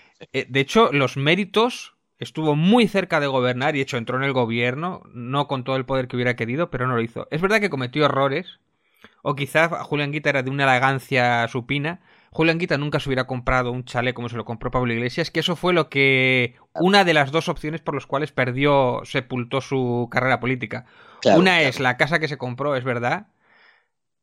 Que lo han exagerado y lo han explotado al máximo. Y la otra es que sí que es culpable, tanto él como Errejón, que es el cisma con Errejón. El cisma con Errejón le cuestan cuatro o cinco escaños que hubieran sido vitales para gobernar Sí, sí, y tener sí. más poder con el PSOE. Sí, sí, y sí. ahí empieza el debacle de, de este Podemos, que yo creo que aún así puede levantarse y puede mandar mucho. Lo que pasa que es verdad que romper el romper el bipartidismo mm, no lo veo en corto plazo. O sea, y eso que tenemos esta crisis, ¿eh? Si hubieran estado fuera del gobierno, apoyándolo desde fuera, que era otra opción que yo en su momento no lo veía, pero ahora, ahora claro, a posteriori es mucho más fácil opinar, pero estando dentro es mucho más complicado. Igual hubiéramos estado en otra posición. Pero bueno, esto mm, es ya debatible, claro. Y te digo otra cosa, eh, romper el bipartidismo es básicamente agarrar una torta, imagínate una torta circular, ¿eh? sacar una esquirla, que es una décima parte, y dejarla en manos de 10 niños, que son los partidos políticos. La otra esquirlas, la otra torta, las nueve, las nueve décimas partes, ¿eh? eso va a los poderes de siempre y se lo comen los de siempre. Esa esquirla de un décimo de poder o de ración que la repartes, tú tienes que tener en cuenta que da igual que se reparta entre dos que entre cuatro. O sea, la percepción es diferente. Ahora somos más Y- a comer de eso. y lo que Pero lo que le estás dando es lo mismo. Lo que dices, en realidad, lo de romper el bipartidismo, si al final va a ser lo mismo, el ejemplo lo tenemos en Grecia, exactamente. Claro, exactamente. Exactamente. Eh, por eso te digo que hasta que haya una propuesta que se deshaga de la monarquía parlamentaria y, ofrezca un sistema de democracia más representativa, que claro, lo primero que viene a la memoria, lo primero que viene a la mente es la república, pero no tiene por qué ser solo eso, o sea, no sé, hay, hay otros sistemas que se pueden explorar. Eh, a final de cuentas, esta monarquía parlamentaria nos las dejó Franco, testada, nos hicieron un referéndum que era o sí o sí, eh, o sí o vienen los militares, Hmm. ese fue el referéndum, eh, así que toca, toca cambiar, toca, o sea, y, y no hay nadie que esté proponiendo este cambio diferente. Mira, yo, el tercer líder, la tercera avenida del siguiente líder político de la izquierda, aunque Yolanda, que es la que va a quedar, me gusta muchísimo. Esa chica, la verdad es que tiene una lengua muy buena. ¿Quién? ¿Quién? Yolanda es la que, que queda como la número uno de Podemos, ahora mismo de Unidos Podemos. Se llama la nueva líder y es la que queda como vicepresidenta. Y una chica que habla muy bien. Lo que me refiero que eh, la tercera avenida del líder político que venga a salvarnos, que del mismo modo que Pablo Iglesias tomó nota de, de lo que hizo Julio Anguita, el que venga tendrá que tomar nota de dónde se equivocó Pablo Iglesias y, y dónde, dónde puede empujar más. Es decir, que a la tercera yo creo que irá la vencida para romper esta hegemonía. Pero bueno, esto ya son especulaciones mías, ¿no? Que hay que aprender de esto, ¿no? De estas apariciones fuertes o estas... En la siguiente crisis, si no en esta ya, bueno, en la siguiente crisis en la que nos vayan a todos otra vez, pues igual nos volvemos de repente todos de izquierdas como modo de defensa y ahí podremos esta vez sí asaltar el cielo por asalto, ¿no? Llegar al cielo por asalto, a ver. Bueno, eh, te apoyo en ello, todo lo que sea por mejorar la situación, cuenta con mi apoyo. Vamos a pasar entonces a correos de oyentes. Perfecto.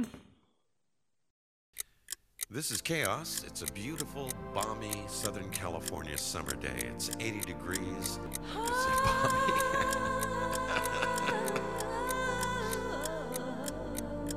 It's Estás escuchando Clave 45.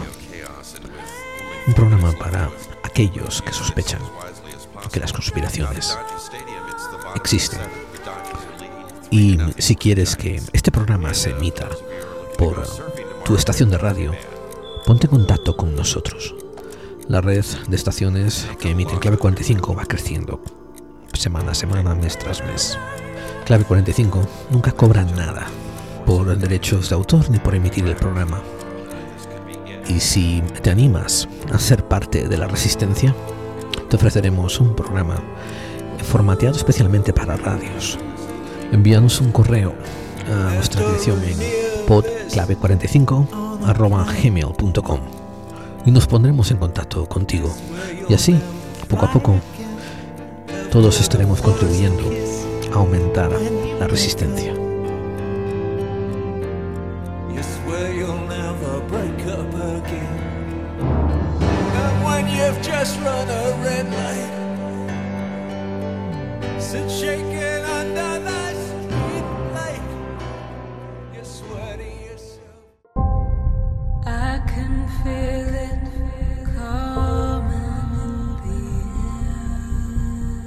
Si quieres analizar casos fortianos y extraños, no te conformes con leerlos recopilados por cualquier persona.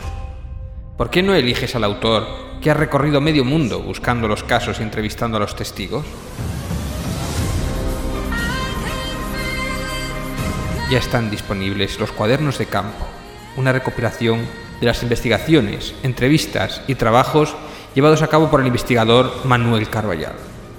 En estos cuadernos de campo encontrarás volúmenes detallados que no solo cubren entrevistas, sino que hacen diagramas, muestran ilustraciones y abren temáticas desde el satanismo, encuentros cercanos con lo desconocido, ovnis y todos los temas de lo paranormal. Cuadernos de campo, disponibles a través de amazon.com, ebay.com y elojocrítico.info. Mis cuadernos de campo, por Manuel Carballal. Porque si quieres investigar sobre lo desconocido, no desperdicies el trabajo de campo que ya han hecho otros antes que tú.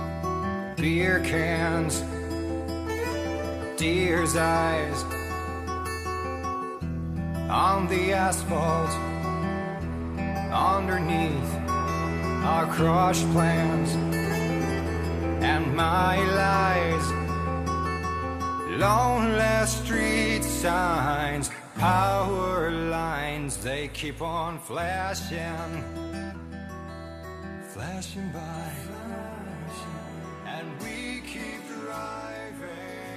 Ponemos a los Poets of the Fall que nos dicen esto empieza a ser nuestro long goodbye, nuestra larga despedida. No sé, llevamos ya casi una hora despidiéndonos. Es típico clave 45. Bien, eh, pues, ¿qué nos tienes para leer para empezar? A ver, tengo del episodio anterior, 174, Héroes del Misterio, Carlos Gabriel Fernández, con Manuel Carballal, este especial que hicimos. Bueno, tenemos muchos mensajes, la verdad es que últimamente el foro está petadísimo. Tengo escuchante, eh, David Gerald, buen programa, así que conspirando con Manuel Carballal para traer al programa a Carlos Gabriel Fernández sin que se espere lo que encontró. Tomo nota de que las conspiraciones existen hasta en clave 45. es cierto. Eh, es cierto. Eh, o sea, es cierto que sí, que, que fue una bonita conspiración que le hicimos a, a Carlos Gabriel. Eh, yo tengo un mensaje bastante antiguo, bueno, un mensaje de un programa antiguo. Nuestro amigo Trauco, que sigue, sigue, sigue, sigue repasando viejos programas, ahora ha llegado por fin al programa 85, que fue una introducción a la criptozoología con Iván Torregrosa. Y me dice, buf, me cuesta este programa. Escuchándolo me chirrían varias cosas. No dudo que en los fondos marinos pueda haber muchas especies que desconozcamos. Es más, incluso especies de muy gran tamaño. Pero en zonas muy habitadas e inspeccionadas como los bosques de USA, eso ya me cuesta mucho más creerlo. Bueno, sea como sea, gracias y un abrazo desde Barcelona. Yo, yo escuché, eh, respecto a esto, justo hoy escuché a, a Nieves, precisamente en un vídeo que comentó, de que no conocemos, ¿cuánto dijo? No sé, como el 80% de las eh, de, la, de las especies marinas o algo así, que el ser humano no conoce ni el 80% de lo que hay en el mar, vamos, o en el océano, ¿eh? Correcto. Es otra frontera que la tenemos aquí y todavía sin investigar. Y, y tre- tremenda, tío. Y que todos los años se descubren, no sé si mil, mil especies nuevas o algo así, y sin embargo en el terrestre se descubren una, eh, se descubre muchísimo menos o algo así. Fue un dato que me llamó la atención como vaya locura, ¿no? Sí, sí, sí. A ver, ¿qué más tienes tú? Pues mira, tengo de otro, del programa dos anteriores, el 173, la creación del Banco BIS, un banco más importante del que jamás oíste hablar. El que jamás oíste. Eh, bueno, tengo Overlord, dice Overlord 83, dice, ni Hitler se atrevió a invadir Suiza y ocupar el BIS. De hecho, el BIS seguía funcionando en plena guerra. Ajá. Ajá. Ajá. Eh, fíjate, banco plenamente funcional durante el conflicto más grande armado eh, de la del siglo XX. ¿eh? Eso es significativo. Aneta Mark, nuestra querida Aneta, Un clásico. eh, dice ella en el del programa 174 de Héroes del Misterio, qué persona más humilde y honesta. Muy merecido el reconocimiento que habéis dado a Carlos Gabriel. Enhorabuena chicos y gracias. Hmm. Bueno, la verdad es que en este programa son todo como que honesto, que, que humilde de Carlos Gabriel, todo eso, ¿no? Tutankamón, por ejemplo, que es otro que también se prodiga bastante, eh, traer a Manu es sinónimo de éxito. Creo que el homenaje a David Cuevas estaría eh, maravitupendo. Un abrazo.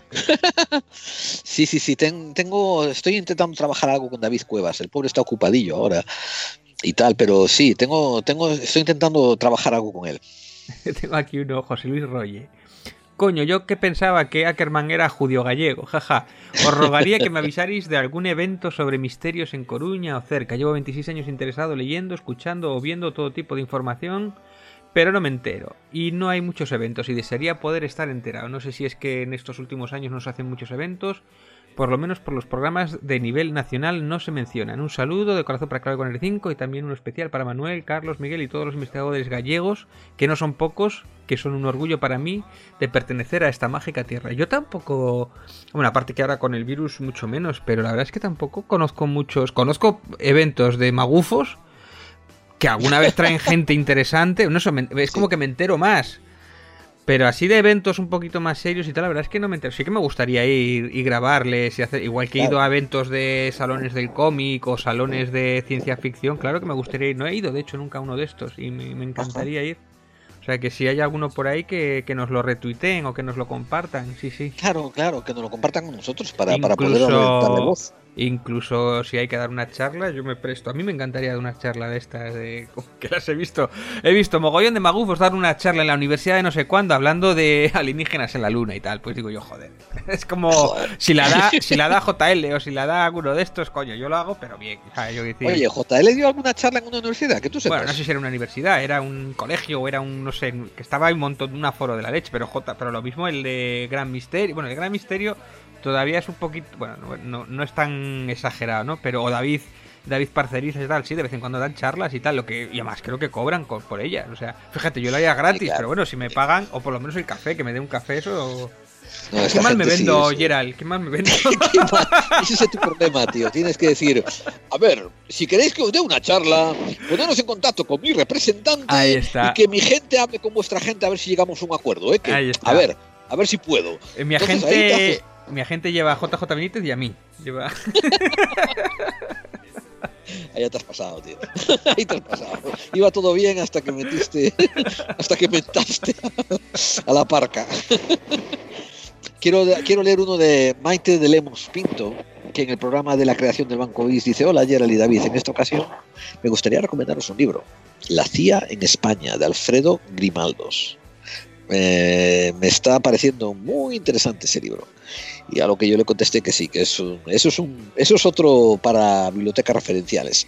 Así que por eso leí el, comentario, ¿no? La gente, si os queréis pillar algo de conspiraciones interesantes, Alfredo Grimaldos, la CIA en España, donde también habla sobre el tutelamiento que hicieron durante la transición.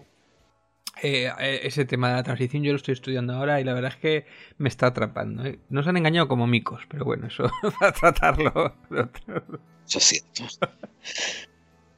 Trauco continúa eh, escuchando programas viejos y fue al 83 donde hablo de los fantasmas de Texas, que más bien se tenía que haber titulado Las leyendas urbanas de fantasmas de Texas. Y él escribe, muy entretenido, gracias Gerald por todo lo que explicas. Y buen método para detectar fantasmones. la verdad es que me suena mucho lo que contaste a otro método que dijiste en la primera temporada. Y yo no sé si tú te acuerdas, ¿no? Pero cuando tú veas un fantasma, ¿no? Cerca haciéndote... "Uh", pues ya había dado el método, ¿no? Que el método es toma cinco pasos hacia atrás, agarra velocidad de sprint, levanta tu pierna derecha hacia la entrepierna del fantasma y a ver si se rueda por el suelo o no. si se rueda por el suelo es que no era tan fantasma. si la pierna pasa, pues, sigue corriendo de largo. Después lo investigamos. Bueno, pues no, no hay más por aquí de momento. Hay más, pero no. Sí, muchas gracias a todos por habernos contactado y por dejarnos vuestros comentarios. Es como nos alimentamos. Es como nos retroalimentamos nosotros, ¿verdad? Sí, sí, yo casi todos los días entro a ver, a ver qué me han dicho, a ver si me han faltado en esta ocasión, a ver si me han dicho cosa. A ver si me pico y tal, no sé. La vena masoca que tiene David necesita alimentarse. Sí, sí, sí. Y a ver, vamos a dar las vías de contacto, porque como te digo, es lo que nos alimenta. Eh, tenemos un Twitter que se llama arroba la clave 45. No, arroba, po- arroba. A ver, tenemos podclave45 arroba gmail.com y salimos Ese- por... Sí. Sí, ese, por lo menos es el que he dicho siempre, no sé si lo recibes tú. es en edenex.es por donde salimos, la radio del misterio, y por ovniradio.com.ar. La página web, eh, súper actualizada, ¿no? Me parece, clave45.wordpress.com. Ah, tenéis, claro, el, eh, tenéis también Twitter, que para referenciarnos es arroba la clave 45 o el grupo de clave 45. En Facebook lo mismo, barra clave 45. Salimos por Spotify, iTunes, iBox, SoundCloud y el canal de YouTube de clave 45. Yo tengo una pequeña petición que hacer. Tengo 959 seguidores en, en Twitter. 959. A ver si os animáis a llegar a mil, caramba. ¿Quedan algún logro o algo? No, para nada. Es una cosa personal que me apetecería tener mil. Me sentiría que ya soy mini influencer. Sí, sí, sí, claro que sí. A ver, continúa, David. No, pues eh, no hay más. eh, las vías de contacto Oye, pero si quieren, si quieren ver los vídeos de Clave 45, ¿dónde es el mejor canal de YouTube para verlos? A ver, tenéis en Pites de Grau, que ahí yo los publico también. publi- Publico también. Sí, y publico más mierdas mías, más cosas. Por Claro. ejemplo, publiqué un- el otro día eh, el especial que hicimos del Bar España con Hombres de Negro. Y que ahí visitamos. Eh, Buenísimo ese especial del Bar España. ¿eh? Magufos del Mar España, del Bar España, muy interesante. Ajá. Y más bueno, cosas, más cosas que yo voy publicando. Y también el, el canal de YouTube de Clave 45, poco después eh, Sí, voy subiendo sí. los vídeos. También poco a poco, es cierto, es cierto. Pero iros a Pites de Grau y suscribiros. Y, y eso, que tienen, David tiene una librería excelente para revisar. Eh, y David, si te quieren seguir en Twitter, y así tú tienes eventualmente más seguidores que yo, ¿dónde te siguen? Es, ant- es arroba santiso6969. Ahí podéis Muy bien. tener. Arroba Santiso eh, Sexo Sexo, 6969. Perfecto. Ahí podéis referenciarme, insultarme, vejarme o, o adorarme, como queráis. O adorarlo también, también. Mandarle, mandarle fotos de vuestros, vuestras partes privadas. No, no, fotopollas y eso no, por favor, no. No, bueno, pues sí, privadas. Puede ser un pie. puede, puede ser. ¿Viste esa nueva moda del esfínter al sol? Pues Eh, ah, pueden, sí. pueden estar en mitad de ello, ¿no? Y mandarte un recuerdo. Sí, sí. En fin. Pues amigos, eso es todo. Espero que hayáis disfrutado con nosotros tanto como nosotros disfrutamos con Luis Débora y con el resto de las sesiones que hemos hecho, ¿verdad, David? Yo encantado. A mí ya sabes que este tema más... Además lo había pedido yo, me parece, y, y me, me fascina. La pediste tú y con muy buen acierto y nos quedó un programa que a nosotros nos encantó hacerlo. Dejadnos saber qué pensáis y dejadnos saber si os interesa que venga Luis otra vez, porque lo- creo que lo tenemos fácil. ¿eh? Yo, yo le hice una buena, un buen chantaje y creo que tengo fotos comprometidas de él. Perfecto, perfecto. Siempre será bienvenido aquí, claro. Desde luego que sí. Que últimamente abrimos la puerta y empieza a entrar gente y gente, ¿eh? Eso, eh, ya te dije que, no, que no, no comieras en la cama, pues vienen todos y tal, y mira, y ahora... Bien, chicos, pues yo, mi nombre es eh, Gerald Dean. Y yo soy David Santiso. Y esto ha sido Clave 45, ese programa que nosotros hacemos para aquellos que intuyen. Que las conspiraciones existen. Y nosotros vamos a dedicar este programa a quién, David? Pues no sé, yo al, al meme que puso al Ayuso con la coleta de Pablo Iglesias y, y así como, lo- como celebrándolo como que era ella la que lo La había ganado. Sí, sí. Y teniendo a ella a, a los toros y tal. Ay, Dios mío, ay, Dios mío. Coletas y toros. Y Ayuso, qué, combinación Sí, mortal. Es, es un nivel, vamos, a Ayuso le debemos tres, como diría ella. Joder, pues se lo dedicamos, pues que sea, yo que sé, para que no digan que nosotros somos malos, ¿verdad? Sí, Se dedicamos a Ayuso, a los taurinos y a la coleta del coletas. Ayuso lleva unos cuantos ya dedicados. ¿eh? Es que ella sigue haciendo posiciones, macho. y sigue ganando. Sigue ganando. Ay. Bueno, pues nada más. Eh, nos vemos la semana que viene, que traeremos eh, un programa. Uy, ¿qué programa va a ser el sa- la semana que viene? Va a ser demoledor. Sí, sí, sí. Muy demoledor. Eh, no sé si igual es un día extraño o algo, pero, pero va a ser demoledor. Va a ser demoledor. Va a ser demoledor. Pues gracias, David, por haber estado ahí y gracias, audiencia. Gracias a ti. Nos vemos la semana que viene. Hasta luego. to